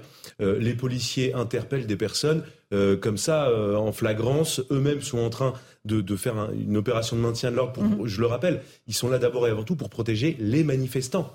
Euh, ils sont pas là. Non, mais en fait, leur première mission, c'est pas d'interpeller des casseurs, c'est de protéger, euh, garantir la liberté de manifester. Euh, et donc, quand ils interpellent des personnes, parfois, c'est, c'est voilà, mm. tout va très vite et, et, et c'est très difficile euh, de sortir son petit calepin et de dire voilà, alors lui, il a été arrêté à 14h17, euh, il est en train de faire ci, ça, cela. Non, parce que eux-mêmes, les policiers, souvent, s'en prennent tellement plein la figure qu'ils n'ont pas le temps. Donc, c'est vrai que quand j'entends euh, certaines personnes dire que les procédures sont bâclées, euh, dire qu'il y a eu des interpellations un peu dans le tas avec des, des, des, gens qui n'avaient rien fait. Oui, non, mais il y a certainement des personnes euh, qui n'ont mm. pas commis de, de violence qui ont été interpellées, mais d'ailleurs elles ont été immédiatement relâchées. Mais il y a aussi beaucoup de gens des petits malins qui ont eu beaucoup de chance, euh, qui, devaient sont passés entre les mailles du filet. Maître Haddad, est-ce que euh, c'est vous êtes euh, donc évidemment les procédures, il y a souvent des biais. Vous arrivez à faire libérer certains clients? Ah bah souvent. Mhm. Oui. Parce qu'il manque quoi Des preuves? Alors d'abord il manque des preuves. Deuxièmement, il manque des identifications. Et mhm. troisièmement, il reste aujourd'hui une appréciation souveraine des juges sur lesquels on n'a pas fixé de peine planchée pour un certain nombre de personnes qui sont dangereuses. Et deuxièmement, sur lesquels les textes qui sont donnés ne sont pas assez sévères. Mhm. Les juges jouent avec les règles du jeu judiciaire. Donc si on, fait basculer les règles vers quelque chose de plus sévère ou on contraint à des peines planchées, ce sera plus facile. Deuxièmement, on voit bien que là, depuis plusieurs semaines, les manifestants qui sont casseurs considèrent maintenant que le monopole de la violence légitime qui était réservé à la police leur appartient. C'est assez intéressant comme mhm. renversement. C'est-à-dire que d'habitude, c'est l'État qui a le monopole de la violence légitime et eux qui considèrent que leur cause est plus importante que celle de l'État.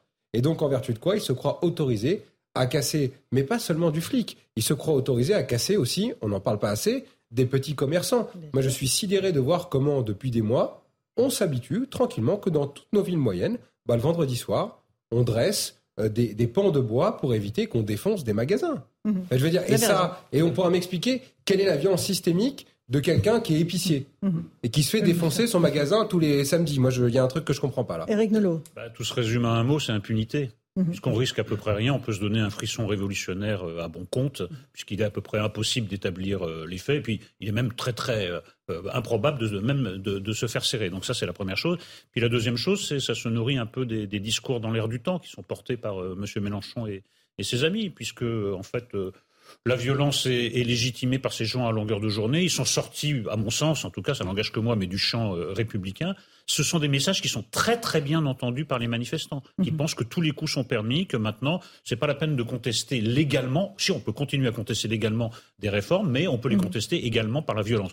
Après, je pense qu'il y a aussi parmi les manifestants des gens qui sont là pour la violence, pour la violence, sans, sans même euh, avoir euh, rien à faire de, de, la réforme, ni même d'autre chose. François Pupponi, une responsabilité politique dans cette montée de la violence Bien sûr, parce que bah voilà, quand il y a euh, un groupe comme la NUPES, l'Assemblée nationale, qui est un groupe important, qui dit on a perdu dans l'hémicycle parce que vos institutions n'existent plus, et donc on va gagner dans la rue, et allez-y, prenez le pouvoir dans la rue, bah, il donne un blanc-seing à des gens qui viennent pour casser. Et quand en plus, il ne, il ne condamne pas, y compris lorsqu'un policier se fait immoler par le feu, il ne condamne pas ceux qui ont fait ça, c'est qu'ils disent bah ouais, bah, écoutez, après tout, si, ils ont dit c'est la faute à Darmanin si le policier s'est fait mhm. par le feu.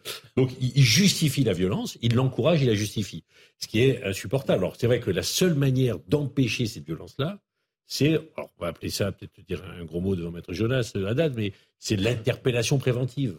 Alors. Bordé juridiquement. Ah C'est-à-dire parce que ça a été déjà retoqué par le Conseil constitutionnel. parce que c'était le euh, préfet qui disait vous n'avez pas droit de Oui, mais c'est pas la même chose que les hooligans. Le parallèle tout à l'heure, je suis désolé, mais qui a été dit par, par Gérald Darmanin. Maintenant, la différence, c'est que le hooligan, il vient pas, il n'y a pas de liberté de manifester dans un stade. Mais, là, on a quand même le droit de manifester pour un entre Il vient pas manifester, il vient, il vient essayer de tuer du flic. Non, mais au début. en fait, il faudrait que ce soit une réponse judiciaire. Mais au début, une interdiction à de manifester dès lors que vous avez été condamné. Mais un élu qui a été condamné pour corruption, il est inéligible non mais en fait, il, non mais il pourrait crier, tout le monde, personne ne, dit c'est horrible, il peut plus non, être mais pour un temps. Oui, mais, mais si vous voulez, on peut faire à 5 ans d'interdiction de manifester pendant 5 ans. Moi ce que moi ce que je déplore, c'est que le droit existant permet d'empêcher, d'interdire des gens de manifester. Parce on, on, l'a vu pour quelqu'un qui a été interpellé à Lyon. Le drame, c'est que situation irrégulière.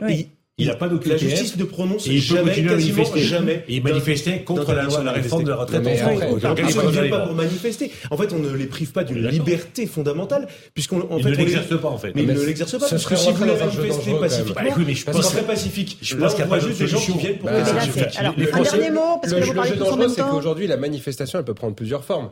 Est-ce que, par exemple, si vous interdisez à quelqu'un de manifester dans la rue, vous l'interdisez aussi de faire des tweets non mais, euh, mais ah oui, mais, c'est une vraie question. la vraie question, c'est Black Bloc.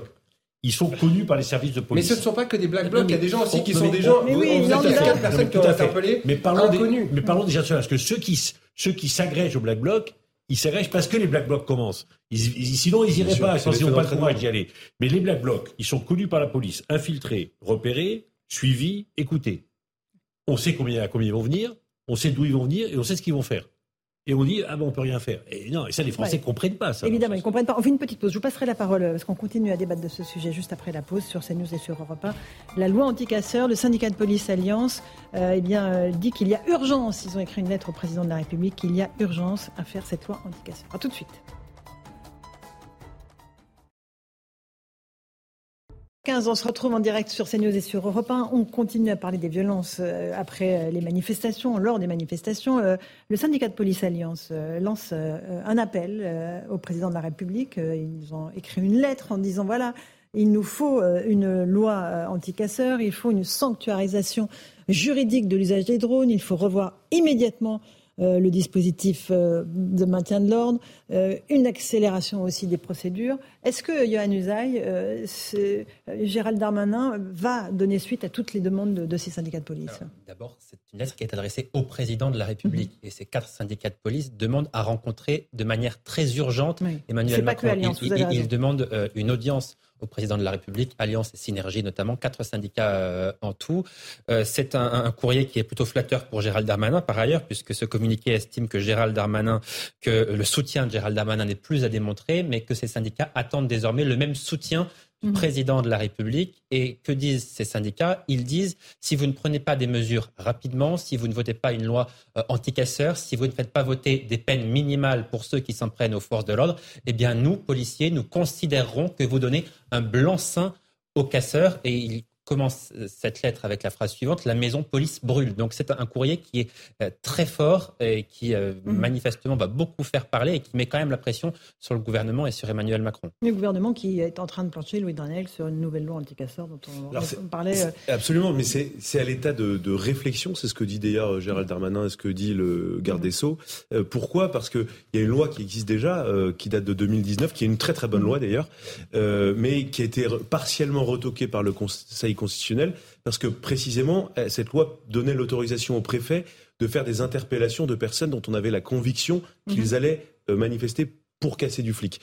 Et donc cette, euh, cette disposition était retirée, censurée, euh, parce que le Conseil constitutionnel considérait que c'était une atteinte euh, à la liberté fondamentale de manifester, et même c'était quasiment de la liberté, même une menace à la liberté d'expression.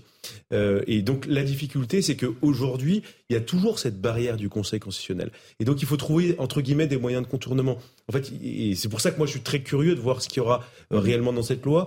Est-ce que ça peut pas se régler tout simplement en confiant beaucoup, en, en, demandant à l'autorité judiciaire mhm. euh, d'être beaucoup plus ferme Est-ce que ça peut passer par, par exemple, euh, des, des peines planchées On a la réponse sur l'autorité judiciaire. Est-ce que ce sont des peines planchées euh, C'est-à-dire que des peines incompressibles, et donc le juge, là, pour le coup, n'a pas d'autre choix que de condamner mhm. quelqu'un, par exemple, à une interdiction de manifester, une interdiction de paraître lors de, de rassemblements sociaux ou je sais pas quoi.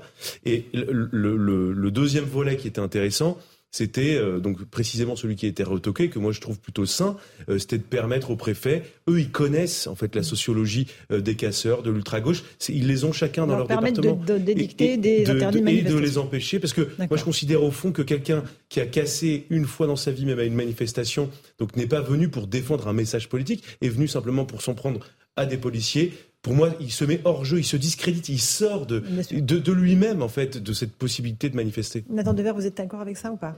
Je pense qu'il faudra faire très attention à l'arsenal juridique qui pourrait être mobilisé pour lutter contre les casseurs. Je ne dis pas qu'il faut rien faire. On peut penser augmentation des peines, par exemple, c'est quelque chose qui est concevable. Mais l'interdiction préventive, je trouve ça très problématique dans un État de droit de dire que on sait par avance qu'un individu euh, demain va troubler l'ordre public, va commettre un délit, va commettre un crime. On, peut élargir d'ailleurs au fait qu'avec les nouvelles technologies, avec l'intelligence artificielle, avec le fait que toutes les sortes de données sont de plus en plus associées à nos personnes, on pourrait imaginer une sorte de dystopie où on sait par avance que demain, euh, euh, tel ou tel individu va commettre tel ou tel euh, acte et le sanctionner par avance, censurer des gens. si on est en cette c'est pas au doigt mouillé, il n'y a pas d'algorithme ou je sais pas quoi. c'est simplement les préfets qui connaissent, qui savent par exemple qu'une personne qui a déjà été prise en flagrant délit de cassage de policier à une manifestation, s'ils ont la, s'il a la possibilité de, de, matérialiser le fait que cette personne va se rendre prochainement à une manifestation, eh bien, il l'empêche de manifester de s'y rendre parce qu'il sait que euh, la personne a, présente un très fort risque. Nathan et ensuite François Pipponi. Je vous donne un ah exemple. Si aujourd'hui on interdisait de manifestation tous les gens qui ont pu être violents en mai 68, euh, il y aurait beaucoup de gens qui pourraient pas manifester et qui aujourd'hui ne, ne, comptent pas manifester euh, violemment aujourd'hui s'ils devaient le faire. Ce que je veux dire, c'est que c'est pas parce qu'un individu a commis un délit à un moment X qu'il va le, le, commettre à l'instant X plus 1.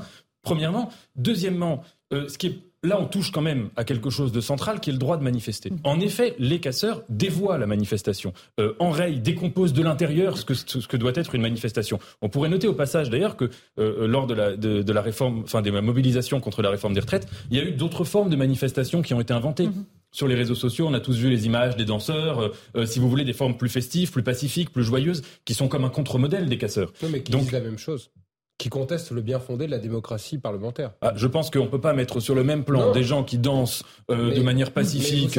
on, peut, on peut dire des choses graves en dansant.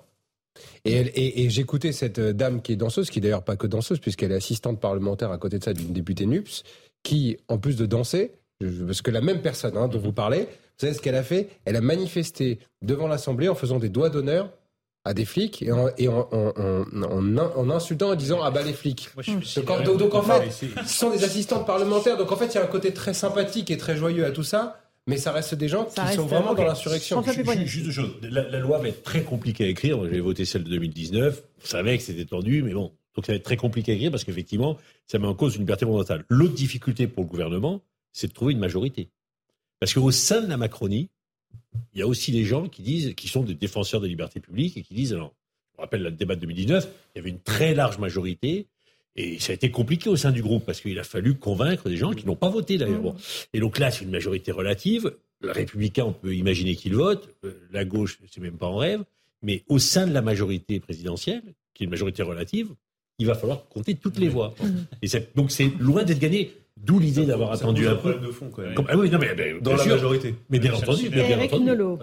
Ce débat me sidère parce qu'il y a un décalage terrible entre l'urgence de la situation qui nous est rappelée à chaque euh, manifestation et le vocabulaire qu'on entend dans l'autre sens avec prudence, réflexion, peut-être. Moi, je serais un casseur, mais je rigolerais, moi, devant ce spectacle. Mmh. Mais je mourrais de rire parce que le type, il sait qu'il risque rien, mais vraiment à long terme. Que la prochaine fois, ce sera encore l'impunité et que le temps qu'on trouve en effet une majorité, qu'on s'entende sur le plan philosophique et sur le plan juridique, le type, il, va- il aura, il aura le temps de balancer des 10 000 pavés sur les flics, de, de casser tout ce qu'il trouvera sur son passage, et peut-être qu'il y aura un drame définitif qui a. Qui- voilà. mais Non, moi, moi, je suis sidéré par la faiblesse de la démocratie contre ses adversaires. Mm. Il y a des gens qui ont juré la mort de la démocratie, la, la- la mort de la République, de ce à quoi nous tenons, et nous n'arrivons pas à trouver les armes minimales pour nous Vous avez raison, mais utilisent les lois il y et a la un aspect Constitution pour le faire. Il y a un aspect qui est quand même important, c'est que depuis trois mois, tous les observateurs euh, de, de, de la réforme des retraites, quoi qu'ils pensent de cette réforme, etc.,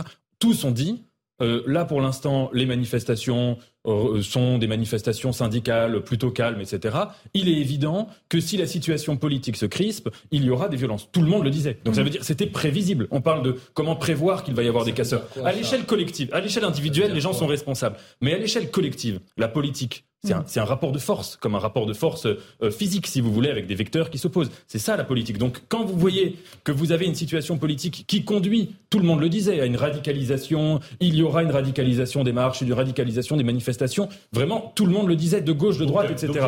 Donc, à partir de là aussi, il faut réfléchir au fait que les symptômes, que les, que les casseurs sont un symptôme d'un problème politique, en dehors de la responsabilité individuelle de c'est la chacun. démocratie Donc, il n'y a plus de démocratie. Si, si je suis votre raisonnement, ça fait Jonathan des dizaines d'années que le RN augmente et que 85% des Français considèrent que l'immigration n'est plus une chance pour la France, mais est une menace. Qu'il y a des gens qui se font agresser régulièrement, que la petite Lola a été massacrée, qu'il y a des gens qui manifestent. Si 85% des Français disent maintenant ça suffit, on va passer à de la violence, vous trouveriez ça légitime? Mais euh, le- le- il y a deux choses. Les individus sont responsables Non, à l'échelle. est-ce que vous réponds. pouvez répondre à cette Je- question je Parce vous que réponds. dans ce cas-là, on légitime toutes les violences. Je vous réponds, les individus sont responsables à l'échelle individuelle. Si demain je deviens un casseur ou si demain je, dev- je décide d'adopter des opinions racistes, je suis responsable à l'échelle individuelle. À l'échelle collective, à l'échelle historique, estimer que, si on, que quand il y a des phénomènes, quels qu'ils soient, que de gauche, de droite, le sujet n'est pas là, qu'il y a des causalités, que parfois on peut les prévoir, pas toujours, mais que parfois on peut les prévoir, que en l'occurrence, dans le cas des casseurs, tous les observateurs disaient, moi je me souviens, ici même, tout le monde disait, oh, il va y avoir une radicalisation Oui, des là, manifestations là, si je prends- si je prends mon Si exemple- un phénomène, mais donc je si si demain- demain un phénomène comme le totalitarisme, Mais il n'y a pas eu plein de penseurs qui ont essayé de radicalisation des comprendre ses causes. Non, mais pas si du tout un peux- problème. Si je peux me permettre, moi, j'ai été législateur. Oui. Il y a parfois, on vote des lois qui ne sont pas populaires, Mhm. mais on a la légitimité du peuple. On a été élu, on est à l'Assemblée nationale, on représente le peuple, le président de la République a été élu, et on se dit, dans l'intérêt du pays, même si c'est pas populaire, on va la voter parce qu'on pense que c'est. Mais on a la légitimité du peuple. Mhm. Et si à chaque fois on se dit, oh là là, mais, euh, mais si on vote, il y en a qui vont casser, donc faut pas voter, il n'y a plus de démocratie. Parce que c'est-à-dire que les casseurs ont raison. Les casseurs prennent le pouvoir. Bien, mo- Moi, j'ai enfin, Mhm. Quand on a voté la, la déchéance de nationalité, enfin, oui, on a voté la déchéance de, la, de nationalité, je veux dire qu'on a réfléchi euh, 250 000 fois. C'est des sujets extrêmement compliqués. Bon, et, et- et si on cède à la pression de la rue, alors qu'on a la légitimité, il n'y a plus de Il n'y a liberté. plus de Et il n'y a plus de démocratie. Alors, et donc, Usaï, c'est un vrai sujet. du service politique de sur, CNews. sur la loi Casseur dont on parle beaucoup et dont on va beaucoup parler parce qu'elle est réclamée par les syndicats de police qui le diront à Emmanuel Macron naturellement, il y a un risque important pour le gouvernement qui ne peut pas prendre le risque d'une deuxième censure du Conseil Mmh. constitutionnel parce qu'alors là ça enverrait un message absolument dramatique, ce serait effectivement donner une sorte de blanc-seing aux casseurs. Donc le gouvernement va être très vigilant quand il va rédiger son texte avec un risque précisément la peur de la censure peut euh, faire en sorte que le gouvernement ne mette pas grand-chose dans cette loi finalement, euh, prenne un minimum de risques en, en votant euh, cette loi. Donc, quand je vous disais tout à l'heure effectivement que généralement, Mhm. oui, c'est une possibilité Oui, aussi, quand même que la peur effectivement. camp quand mais mais. Mais effectivement, euh, séquence inouïe. Là, le gouvernement vraiment prend un risque parce qu'une une deuxième censure, ce serait un aveu d'échec, d'impuissance totale et Mhm. encore un, un message de laxisme envoyé aux, aux casseurs qui serait absolument dramatique. Éric Nolot, quand vous dites la peur change de camp, c'est-à-dire C'est-à-dire que peur aujourd'hui nous, nous avons, euh, Mais- nous avons des pudeurs de gazelle quand il faut faire respecter les, des, des valeurs fondamentales qui sont celles de la démocratie et de la République. Mhm. Le- la, la main de la République tremblent en permanence parce que, attention, il faut pas, on ne sait pas ce qui peut se passer, il faut être très prudent, mais nous avons affaire à des ennemis extrêmement déterminés qui, eux, ne s'embarrassent d'aucun état d'âme. Alors certes, il est toujours plus difficile d'être démocrate que totalitaire, ça, c'est certain. Mais quand même, il faudrait changer de mentalité. Logiciel. il, y a quelque chose, il y a quelque chose sans la constitution. Ce qui est très intéressant, absolument. Ce qui est très intéressant, c'est que tous ces gens de la France insoumise sont admiratifs de plusieurs continents. Ils sont admiratifs de l'Amérique du Sud, et du Maghreb et de l'Afrique. Mais dans ces pays-là, le rapport à la police n'a rien à voir. Je peux vous assurer que dans ces pays-là, vous ne faites pas un quart de ce qu'on fait à la police en France. Alors ils sont, ils sont, vous allez voir au Venezuela, allez voir en Algérie, allez voir si vous pouvez aller faire des choses comme ça. Ils sont les premiers à, valoriser et à fantasmer euh, l'autre et l'étranger par rapport à ce qu'il peut apporter. Et alors que dans notre pays, ils ne respectent pas. donc il y a une forme de, négation de, de, de, de ce qui fait même le fondement de ce qu'on est au-delà de la République, parce que la République, parfois, ça peut avoir une connotation de ce qui fait aussi la France. C'est-à-dire qu'en fait, du fait de dire que la France est aussi un pays dans lequel on a à la fois la liberté de manifester, mais ça se fait de façon paisible. D'accord. Euh, Yohann Usaï, un dernier mot là-dessus. Mais en, même temps, je, voulais juste répondre à Nathan Devin. Je ne pense pas que les manifestants euh, se soient radicalisés. Ils sont toujours pacifiques, les cortèges. Ce qui a monté, c'est cette espèce de nébuleuse en tête de cortège, cette zone grise, évidemment. Mais les manifestants, encadrés par les syndicats, il n'y a pas de violence, pas plus que lors de la première manif que euh, là, euh, le 1er mai. Oui, c'est pas les manifestants, c'est les manifestations qui se sont radicalisées. C'est-à-dire que euh, au début des manifestations, les, black blocs existent hein, de, tout temps, enfin de tout temps depuis longtemps. Ils sont structurés, ils sont organisés. Ils auraient pu venir au début des marches contre la réforme des retraites. Ils ne l'ont pas fait. Ils ne l'ont pas fait tout parce petit nombre au début, et puis très très peu, mais globalement ils ne l'ont pas fait parce que les syndicats étaient forts que les syndicats à ce moment-là pesaient quelque chose et qu'il y avait encore, euh, si vous voulez, un espoir d'être entendu de manière républicaine. À partir du moment où le gouvernement ne reçoit pas les syndicats, leur ferme la porte, que euh, 49.3, enfin c'est pas le 49.3, c'est une addition de choses. D'ailleurs quand on dit 49.3, c'est pas le 49.3, mm. c'est voter à l'Assemblée nationale avec le budget de la sécurité sociale, plus vote bloqué mm. au Sénat, plus 49.3, ça n'a jamais eu lieu dans toute l'histoire de la Ve République. Donc à partir du moment où il y a tout ça, évidemment que ça crée, et encore une fois je le condamne, c'est pas le sujet, mais ça crée une situation où dans les manifestations, les syndicats pèsent un peu moins et les Black Blocs pèsent un peu plus. Et dernier mot là-dessus, Usaï Oui, je crois que le gouvernement, euh, face aux problèmes que nous connaissons dans ces manifestations, qui sont des problèmes gravissimes, effectivement, ne va pas résoudre le problème avec une nouvelle loi. Enfin, on voit ce que demandent les syndicats dans le courrier qu'ils adressent au président de la République. Ils demandent notamment des peines minimum, des peines planchées pour les agresseurs de, policiers, de gendarmes, des forces de l'ordre, etc. Ça, c'est quelque chose qui, avec notre Constitution, n'est absolument pas possible. Dans cette lettre qu'adressent les syndicats au président de la République, ils disent qu'il faut effectivement interdire de manifestations, éventuellement mener des arrestations préventives avant des manifestations, etc. Ça non plus, c'est quelque chose qui n'est pas possible. Donc, sans un véritable changement de logiciel, mmh, mmh, je crois que le gouvernement pourra corriger des choses, mais à la marge, mais n'empêchera pas, ne pourra pas empêcher les images auxquelles nous avons assisté il y a deux jours oui, Louis Dragnel, dernier mot. Non, mais après, je trouve qu'il y, a un débat aussi juridique entre les conservateurs et ceux qui considèrent que le droit doit s'adapter à la situation. C'est l'état de droit, vous savez, dont on parle, euh, c'est quelque chose qui vit, c'est quelque chose qui, qui, évolue. Moi, je me souviens de la législation euh, contre antiterroriste avant les attentats et celle d'après. D'ailleurs, il y a eu un débat, ça fait couler beaucoup d'encre. Il y a des gens qui, qui, qui, ont été incarcérés pour avoir regardé des vidéos de Daesh sans avoir eu d'intention, par exemple, d'aller combattre. Ça avait suscité un, un débat profond euh, dans notre pays. Et du coup, moi, je considère que euh, aujourd'hui, le, droit sert à une chose, hein, c'est à protéger les libertés de la société. Et donc, les libertés de la société sont entravées par ces personnes-là. Il ne faut pas inverser les rôles. Hein. Et donc, en fait, il n'y a, a, aucune raison que l'état de droit ne s'adapte pas contre les casseurs pour protéger les policiers, pour mm. protéger la société et indirectement protéger la liberté de manifester. Et la, liberté de manifester, c'est la liberté, de manifester, sans, prendre le risque de se faire casser la tête. capable de s'adapter à un virus qui aurait cru qu'on aurait pu un jour Avec des restrictions de liberté incroyables. Mais ça n'a jamais personne. Alors, mais très vite, euh, face à des crises, la crise du terrorisme, euh, l'Amérique après le 11 septembre, la crise du coronavirus, la crise des casseurs qui est quand même sensiblement moins grave. Le risque, c'est ce que Derrida appelait la logique auto-immune. Vous savez, en, immunité, l'auto-immunité, c'est quand un système immunitaire se met à détruire ses propres protections. Le risque, c'est qu'en combattant un ennemi qui existe, on se combatte soi-même et qu'on s'auto-détruise. C'est ça le risque. Bon, allez, 18h31, belle notion philosophique. Euh, c'est l'heure du rappel des titres de l'actualité avec Adrien Spiteri.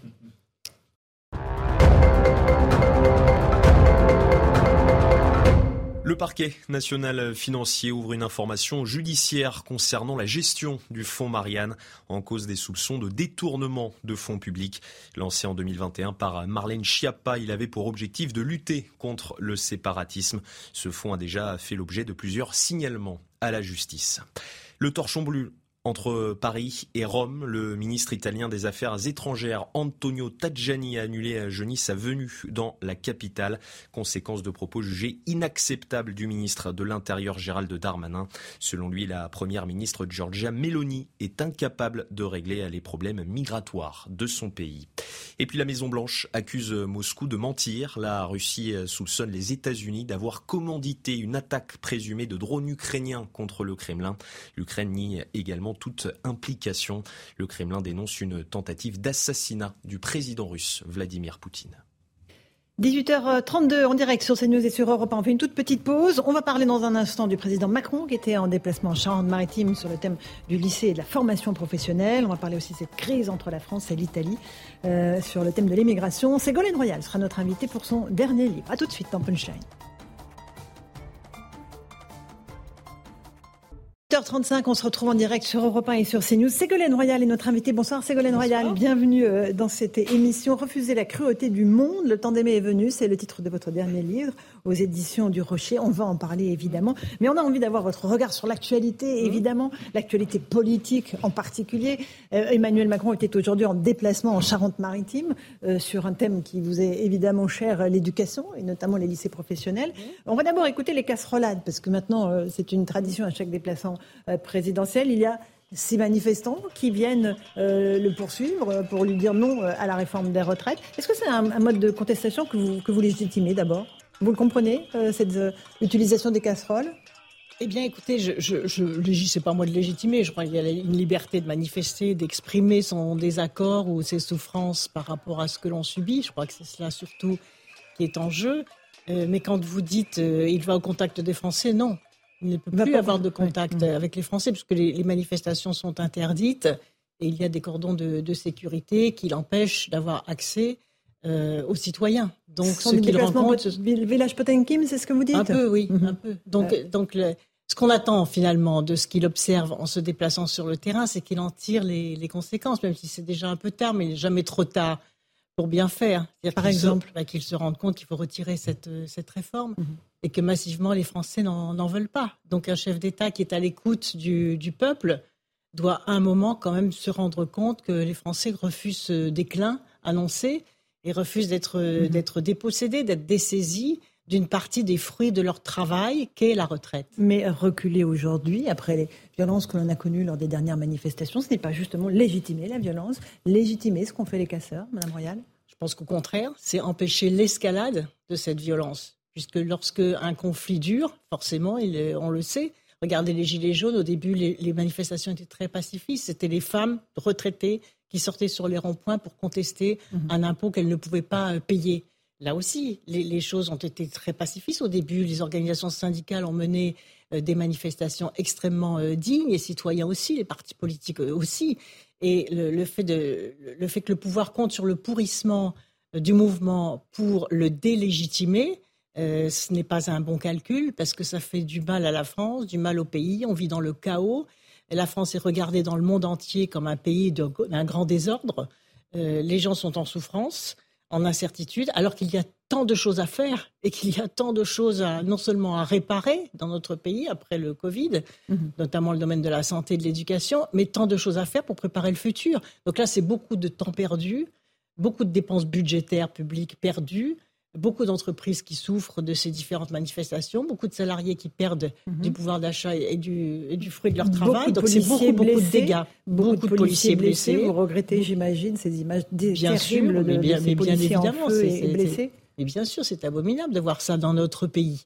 À la fois des policiers euh, blessés, euh, des manifestants mutilés. Et on se demande si on, nous sommes encore euh, en France. Mhm. Donc comment se fait-il? C'est la vraie question. Comment se fait-il que le pouvoir en place ne se dise pas à un moment, écoutez, on a compris, euh, on n'avait pas bien compris, les tréfonds de la société française, il y a un refus massif malgré justement cette dégradation de la situation. Les Français continuent à refuser massivement cette réforme parce qu'ils se sentent dépossédés de leur, de leur, du fruit de leur travail, je le répète. Et ça, c'est grave d'aller déposséder les Français de deux ans de, leur travail. Avant d'écouter Emmanuel Macron, une petite question de Dragnel d'Europe 1. J'avais une question pour vous. Euh, vous. Je me souviens de votre campagne en 2007 et vous aviez parlé de l'ordre juste. C'est un concept qui avait beaucoup intéressé à l'époque. Euh, et justement, qu'est-ce que c'est l'ordre juste confronté au rétablissement de l'ordre public aujourd'hui euh, dans les manifestations?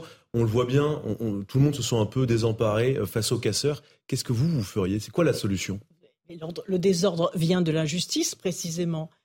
Ce que les Français n'acceptent pas, c'est de voir tant d'argent d'un côté, par exemple, dans les, dans les dividendes boursiers. Le CAC 40 n'a jamais été aussi florissant. mais les policiers, un policier été brûlé avec des flammes. Non, mais je vous, parle de, vous me parlez de l'ordre juste. L'ordre, il vient lorsqu'il y a la justice. Les deux choses sont liées. Si les Français se révoltent aujourd'hui, c'est parce que les décisions sont non seulement brutales, cruelles, mais très injustes parce qu'il y a tant d'argent d'un côté dans le, dans le capitalisme financier pour aller vite, les Français le voient bien, avec les dividendes qui sont versés et qui sont en plus exonérés de l'impôt de solidarité sur la fortune financière. Et d'un autre côté, on va leur prendre deux ans de, vie, c'est-à-dire qu'on modifie unilatéralement leur contrat de travail, et cela sans vote euh, à l'Assemblée nationale. Donc il y a un grave dysfonctionnement aussi Mhm. des institutions. Est-ce que vous ne pensez pas que le fait qu'il n'y ait pas eu de vote euh, à l'Assemblée nationale est dû en grande partie à l'attitude de la NUPS, euh, cette alliance de gauche qui a fait obstruction et qui n'a même pas permis aux, députés d'aller jusqu'à l'article 7 euh, qui prévoyait le, report de l'âge légal de départ? Ce n'est pas tout à fait exact. vous savez, si, vous avez un cambrioleur qui vient chez vous, vous faites obstruction, vous fermez votre porte. Donc l'abaissement des droits à la retraite est vécu par les Français comme un hold-up. Donc vous faites obstruction, ce sont les seuls finalement, la gauche, qui, s'est battue vraiment à l'Assemblée nationale pour empêcher mhm. ce recul social.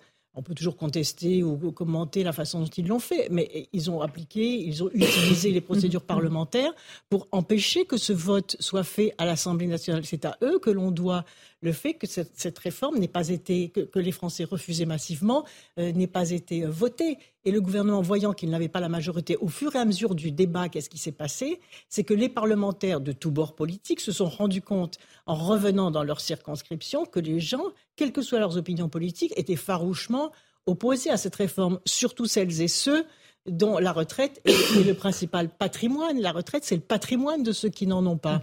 Et ils n'acceptaient pas cette violence qui fait que tout d'un coup, on vous retire deux mois de vie, deux, mois de travail, deux mois de, vie.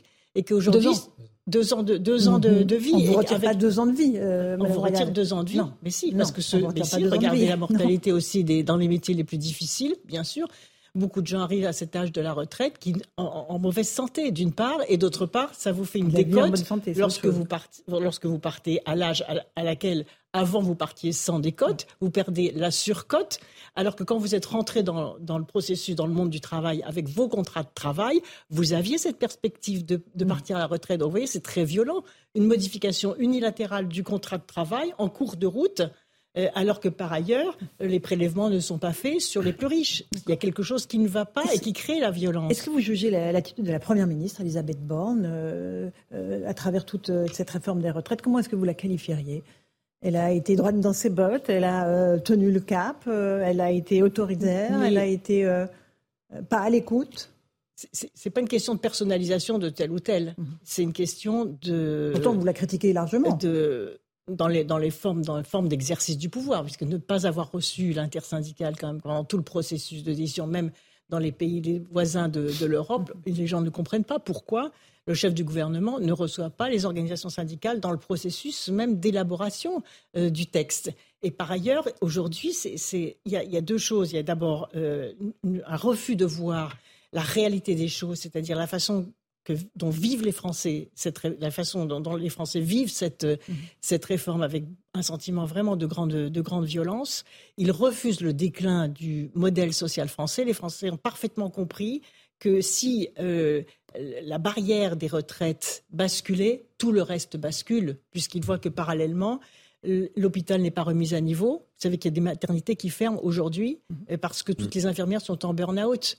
Euh, les internes, pareil, il manque des postes. Donc, toutes les promesses qui avaient été faites de remise à niveau du système de santé ne sont pas tenues. Donc, ils se disent, il y a une vraie volonté de laisser se dégrader ce qui est notre patrimoine commun et que finalement, la seule valeur qui existe dans cette société, c'est l'argent. C'est-à-dire tout ce qui n'est pas profitable, tout ce qui n'est pas rentable est éliminé, à tel point que la privatisation des services rendus aux personnes vulnérables, comme dans les EHPAD et dans les crèches, vous avez vu mhm. la montée des maltraitances dans les crèches, c'est quelque chose quand même qui révolte, qui fait vraiment mal au cœur, parce que la privatisation des soins aux personnes vulnérables ne peut pas donner du profit ni payer les actionnaires. C'est incompatible.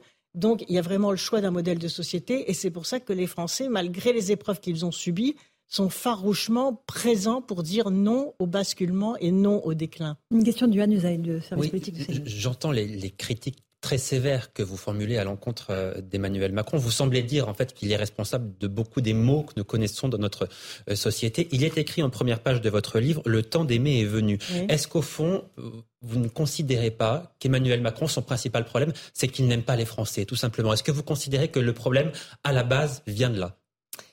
Je pense qu'il ne connaît pas les profondeurs de la France parce qu'il euh, n'a pas fait ce cheminement, ce long cheminement, d'être élu, d'être sur le terrain, de savoir ce que c'est que manquer, de savoir de, qu'est-ce que c'est qu'un, de ne pas pouvoir boucler ses fins de mois. Il n'a pas connu ce cheminement. Il a été très protégé. Mais c'est pas grave, c'est son cheminement. Mais quand vous avez un profil comme celui-ci, vous vous entourez de gens différents. Mais est-ce qu'il aime les gens Vous savez, il n'y a pas plus, plus isolé que celui qui s'entoure de personnes qui lui, qui lui ressemblent. Mais non, et, le problème, c'est qu'il n'a pas autour de lui des, hommes et des femmes qui lui disent non, il faut retirer cette réforme des retraites. Ça ne passe pas, on s'y est mal pris, ça a été mal négocié, c'est une vraie violence, on a mal calculé, mal calibré les choses, on a menti, plusieurs, le gouvernement a menti plusieurs fois, même le Conseil constitutionnel le, dit. Euh, et donc il faut retirer ça. C'est-à-dire, la France subit là euh, une épreuve terrible. On, a, on renvoie une image dans le monde entier, regardez la presse internationale, c'est même humiliant. Donc le vrai mystère, c'est pourquoi ce gouvernement, à qui a-t-il promis euh, cette baisse des retraites? Est-ce que c'est au marché financier? Est-ce que c'est aux banques? Est-ce que mm. c'est à l'Europe? À qui a-t-il promis cette baisse des retraites pour ne pas comprendre qu'il faut retirer? Et pour répondre à votre question, il y a deux façons d'exercer le pouvoir. Soit aimer le pouvoir et se regarder dans une société comme on voudrait qu'elle soit et non pas comme elle l'est vraiment, soit aimer les hommes et les femmes qui vous ont donné provisoirement ce pouvoir pour que vous en fassiez le meilleur usage, et en particulier pour que vous fassiez du bien, pas pour que vous fassiez du mal. Vous voyez, un pays, c'est comme une famille. Vous tapez pas sur la tête de vos enfants en leur disant, on a dit ça, ben on va te taper sur la tête jusqu'à ce que tu obéisses. Non, on, réajuste les choses et on, fait grandir ses enfants en les encourageant, en leur donnant le meilleur d'eux-mêmes, en les faisant participer à un projet, en, leur donnant une vision sur le futur. Ben, c'est pareil. Pour un pays, il faut arrêter de nous taper sur la figure. Est-ce qu'il y a une, alternative politique à Emmanuel Macron aujourd'hui en France Ségolène Royal? Euh, pour l'instant, non. Pour l'instant, bah, de toute façon, il, y a encore 4 ans. On, mhm. a l'impression de vivre un fin de règne, c'est ça le paradoxe. Ça va être long, les 4 ans? Et Ça va être long. C'est pour cela que moi, j'espère encore qu'il va retirer cette réforme, ramener de l'ordre juste, ramener la paix sociale, pour que l'on puisse passer à autre chose. Mhm. Regardez là, il y a des alertes qui ont été lancées sur la question climatique avec l'écart entre les discours et les actes. C'est un chantier quand même extraordinaire, formidable, positif. Mhm. Des contraintes supplémentaires, bien sûr, mais ce profil devant nous le, le problème de la sécheresse, dans tous les pays du monde d'ailleurs. Qu'est-ce qui est fait aujourd'hui? Il y a plein de choses à faire. La récupération de l'eau de pluie, euh, la, gestion, la récupération de, l'eau des stations d'épuration, euh, les circuits doux pour éviter d'utiliser de l'eau potable dans les sanitaires. Il y a énormément de choses à faire. Il ne fait rien là-dessus, Emmanuel Macron? Il ne se, passe, il se passe rien, puisque tout est focalisé et tout est gelé par ce conflit social énorme. Donc il faut arrêter le conflit social pour commencer à défendre les intérêts de la France et développer les filières de, de, la croissance verte et de l'économie verte et bien d'autres choses encore. Et la remise à niveau de l'école et de la santé. Là, il y a deux urgences absolument criantes. Il était en déplacement aujourd'hui euh, en Charente-Maritime, le président Macron, sur le thème du lycée professionnel. Il dit voilà, on va mettre un milliard d'euros par an sur la table pour investir dans les lycées professionnels. Il y aura des, des, stages, des indemnités euh, euh, pour, pour les jeunes qui partent en stage. C'est une bonne chose. Il faut favoriser l'enseignement professionnel. Bien sûr, mais ça ne date pas d'aujourd'hui. ça, date pas d'aujourd'hui, oui, bien sûr. Mhm. Donc là-dessus, vous l'apprentissage, etc. Mhm. En tant que présidente de région, je connais bien ce lycée puisque c'était dans mhm. mon ancienne région. Donc bien sûr, il y a fait très longtemps qu'on fait des choses, mais qu'on puisse rajouter des choses et des actions dans l'éducation nationale, bien sûr. Mais c'est petit par rapport à l'ampleur du, pays du problème. Vous voyez, maintenant, les, les, professeurs sont manquants, euh, on les recrute par speed dating en un quart d'heure, les salaires ne sont pas revalorisés. C'est très, très stressant, hein, là aussi, pour les, pour les parents. Qui se, demandent est-ce que l'école va encore permettre l'émancipation euh, sociale? Est-ce que l'ascenseur social va encore fonctionner avec euh, l'école publique? Ça, c'est un enjeu considérable. Mhm. Euh, une question de Louis Dragnel? Je, revenais sur ce que vous disiez sur Elisabeth Borne, parce que vous avez été la patronne d'Elisabeth Borne, elle, mhm. était votre directrice de cabinet, donc vous la connaissez mieux que nous, en tout cas. Mhm. Est-ce que dans sa manière de, gouverner, elle vous surprend ou si elle était déjà comme ça C'était sa nature, son comportement quand elle était à vos côtés Vous savez, à ce niveau de responsabilité, et, vu la situation dans laquelle la France se trouve, ça m'intéresse pas de commenter le caractère de, tel ou tel. Non, pas le caractère, mais même la, manière de pratiquer. C'est un collectif, c'est le président de la République qui est le, clé de voûte des institutions. Donc c'est lui qui donne l'impulsion.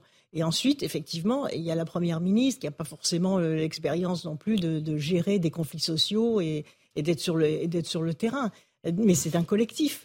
Vous voyez Donc, euh, et puis c'est appliquer euh, des règles démocratiques très simples. Il y a quand même une crise démocratique considérable. Il y a une triple crise. Il y a la crise parlementaire, puisqu'il n'y a pas eu de vote à l'Assemblée nationale. C'est quand même extravagant. À ce s'il n'y a, a, pas de majorité, on ne fait pas la réforme. C'est quand même assez simple. Ensuite, il y a une crise de la démocratie sociale, puisque les partenaires sociaux n'ont pas été associés. S'ils l'avaient été plus tôt, avec les contre-propositions qu'ils avaient à faire, notamment sur le financement des retraites et de la protection sociale, peut-être que le projet aurait été beaucoup hmm. plus équilibré. Et puis il y a une crise démocratique, puisque 80% des Français se disent hostiles à la réforme. Donc on ne peut pas continuer à faire en sorte, quoi, la surtout quand on a une majorité, mais c'est de retirer cette réforme mhm. et de passer aux choses sérieuses voyez, c'est important la réforme la C'est la défense de l'emploi, c'est la mm. défense de l'industrie, c'est la question des investissements pour limiter le réchauffement climatique, c'est la remise à niveau de, l'hôpital public, c'est la remise à niveau de l'école, c'est remobiliser les jeunes, c'est de se demander que sont devenus les 3 millions. Vous savez qu'il y a 3 millions de jeunes aujourd'hui qui échappent à toute, toute, toute, statistique. Ils sont ni au travail, ni en formation, euh, ni, euh, ni, en, ni à l'école, nulle part parce qu'ils n'ont pas récupéré leur stabilité après le confinement. C'est quand même terrible, ça. Il faut aller les chercher, il faut les remettre debout. Et pour ça, il faut, des marges de manœuvre financières. Pardon? Il faut des marges de manœuvre financières. il faut déjà une volonté politique. Vous voyez? Quelle est la vision de la société? La vision de la société, ça doit être que tous les jeunes aujourd'hui soient soit en formation, soit au travail, soit à l'école. Déjà. Euh, ce n'est pas le cas, puisqu'aujourd'hui, il y a eu beaucoup, beaucoup de dégâts du confinement. Et, là, il n'y a pas eu de consolation, il n'y a pas eu de prise en compte de ce qui s'est passé pendant le confinement. Donc, il y a une vraie dégradation des, populations vulnérables. Et tout cela, euh, personne ne s'en occupe, puisque tout est focalisé, toute la dépense publique aujourd'hui, c'est sur le maintien de l'ordre. Parce que là, il n'y a pas de limite. Alors que dans l'hôpital, il y a des limites. Il y a des endroits où il y a des manifestations, où les services d'urgence ferment mais il y a des, il y a, des dizaines et des dizaines de, policiers et de gendarmes, et pendant ce temps-là, la délinquance explose parce que euh, Emmanuel Macron se déplace et il faut déplacer avec tous les moyens mm, mm. et toute la dépense publique liée au maintien de l'ordre et les manifestations aussi. Ça coûte très très cher euh, au budget de l'État. Donc vous ne croyez pas que cet argent-là, mm. si le calme revient, de toute façon, je vais vous dire, quand on préside un pays, ce pays doit être calme, c'est tout. Et chaque fois qu'il y a une explosion sociale ou une manifestation, c'est qu'il y a un problème. Parce que moi, je considère que les citoyens sont les meilleurs experts de ce, qui, les concerne. Et quand ils ont quelque chose à dire, il y a toujours une part de vrai. Donc si vous considérez que la société française n'est pas telle qu'elle est, mais telle que vous voudriez qu'elle soit, c'est là où il y a un malentendu. Euh, Ivan Usaï. Aujourd'hui, quand on vous écoute, il n'y a absolument aucun doute. Vous êtes dans l'opposition à Emmanuel Macron. Ça n'a pas toujours été le cas. Vous l'avez soutenu à un moment donné. Euh, il y a encore un an, quand on vous interrogeait, euh, juste après sa réélection, vous disiez si Emmanuel Macron m'appelle euh, et me demande d'être sa première ministre, effectivement, je réfléchirai. Vous, vous disiez Matignon, ça ne se refuse pas. Aujourd'hui, quand on vous écoute, clairement, vous diriez non. Et vous ne trouvez pas que la situation du pays s'est énormément dégradée? Il y a 80% des Français qui disent non aujourd'hui. Et à travers le monde, tous les amis de la France se demandent ce qui se passe. Tous les amis de la France souffrent avec nous de la situation du chaos dans lequel nous sommes. Ça suffit pas, des policiers blessés, des, manifestants mutilés, les images que l'on voit tous les jours. Depuis des semaines et des semaines, c'est incompréhensible. Aucun pays européen, aucun leader européen n'aurait pas, pas déjà retiré la réforme. Aucun. Donc qu'est-ce que c'est que ce pouvoir? Pourquoi et comment? Euh, et, moi, je, souhaite, je ne suis pas dans l'opposition, je souhaite que mon pays aille mieux. C'est pour ça que j'écris ce livre aussi avec mon expérience. Nos voisins espagnols sont passés à 67 ans euh, il y a quelques semaines sans, aucun problème, sans aucune manifestation. Ce n'est pas exact. on a beaucoup, on a beaucoup opposé les pays européens les uns aux autres. On a regardé ce qui se passait mais il y a la durée de cotisation qui est, qui est différente. Il y a soit la durée de cotisation, soit l'âge de, de départ. Deuxièmement, les retraites sont indexées sur l'inflation. Et quand, en 2017, quand Emmanuel Macron est arrivé aux responsabilités, les retraites étaient indexées sur l'inflation d'une part, et d'autre part, il y avait les critères de pénibilité qui permettaient aussi de partir plus tôt. Ces deux éléments clés de la sauvegarde des retraites ont, déjà été retirés. Et ils avaient dit à l'époque, c'est pour sauver le système de retraite. Alors pourquoi une nouvelle réforme? C'est ça qui est incompréhensible. À qui veulent-ils veulent donner des gages? Et moi, je pense qu'ils veulent donner des gages au marché financier pour que les gens aient peur et qu'ils prennent des assurances privées, euh, des, assurances bancaires, des assurances euh, dans le système privé, parce que les mhm. retraites, c'est 340 milliards d'euros, même un peu plus. Mhm. Et que ça a été promis aux assurances privées. Et si les gens ont peur, ils vont aller vers les assurances privées. Ils ont bien compris ça. Et comment ils vont les payer, leurs assurances privées Et vous, est-ce que vous avez peur de la montée euh, des, populismes aujourd'hui dans notre pays? Est-ce que l'extrême gauche, incarnée par Jean-Luc Mélenchon, ne vous fait pas peur, Ségolène Royal? Pas du tout. Quand il dit ah bah, la police, Mais moi, j'ai pas peur de la démocratie. Et j'ai pas peur des partis politiques. Mhm. Donc il y a aussi une tentative aujourd'hui de, diaboliser les oppositions, notamment l'opposition à gauche. Plus d'ailleurs, curieusement, que de diaboliser l'extrême droite. C'est très curieux dans les discours politiques des, dirigeants actuels. Pourquoi, pourquoi il y a ça? Je pense que c'est parce que, en diabolisant, si, vous voulez, les porteurs de la colère, vous, vous diabolisez aussi et vous disqualifiez le mouvement social. Il y a quand même, c'est il y a quand même des propos qui ont été tenus par Jean-Luc Mélenchon. J'en cite un. Euh, euh, le 1er mai, justement, juste avant la manifestation, Jean-Luc Mélenchon appelle à l'insurrection pour euh, renverser l'ancien régime. L'ancien régime. il n'a pas rappelé à l'insurrection. Ah si si si, il a envoyé ces mots-là. Ah, je, vous assure. L'insurrection. Ah, non, il a parlé de la, mauvaise la, mauvaise, république. et il, a, il y a eu deux propos. alors, je ne pense pas qu'il y ait eu l'insurrection. Contre l'ancien régime qui est la Ve République. Madame vous trouvez qu'elle fonctionne bien la République? Ah, mais non, mais, pose la question. Est-ce que les Français pensent non, que mais il y a des propos qui sont très durs tenus par Jean-Luc Mélenchon. La mauvaise République, ça veut dire une République qui fonctionne mal. Est-ce que la République fonctionne bien aujourd'hui? Vous trouvez que la République fonctionne bien? Allez dire ça aux, leaders du monde entier. Euh, oui, la République française fonctionne très très bien. C'est tout. Donc la République, oui, elle fonctionne pas bien, la République. Et ça, que vous soyez de droite ou de gauche, euh, peu, importe les partis politiques, vous avez envie que la République fonctionne bien, que chacun soit à son poste, que chacun exerce ses responsabilités, qu'il y ait une fluidité euh, dans, la décision politique pour tenir compte de la, vie des, des citoyens. Est-ce que ça fonctionne bien? Non. Refuser la cruauté du monde, le temps d'aimer est venu. Merci beaucoup Ségolène Royal d'être venue ce soir dans Punchline aux éditions du Rocher. Bonne soirée à vous dans un instant sur CNews. Christine Kelly et ses invités pour Face à l'info. Et Europe 1 soir. Bonne soirée à vous.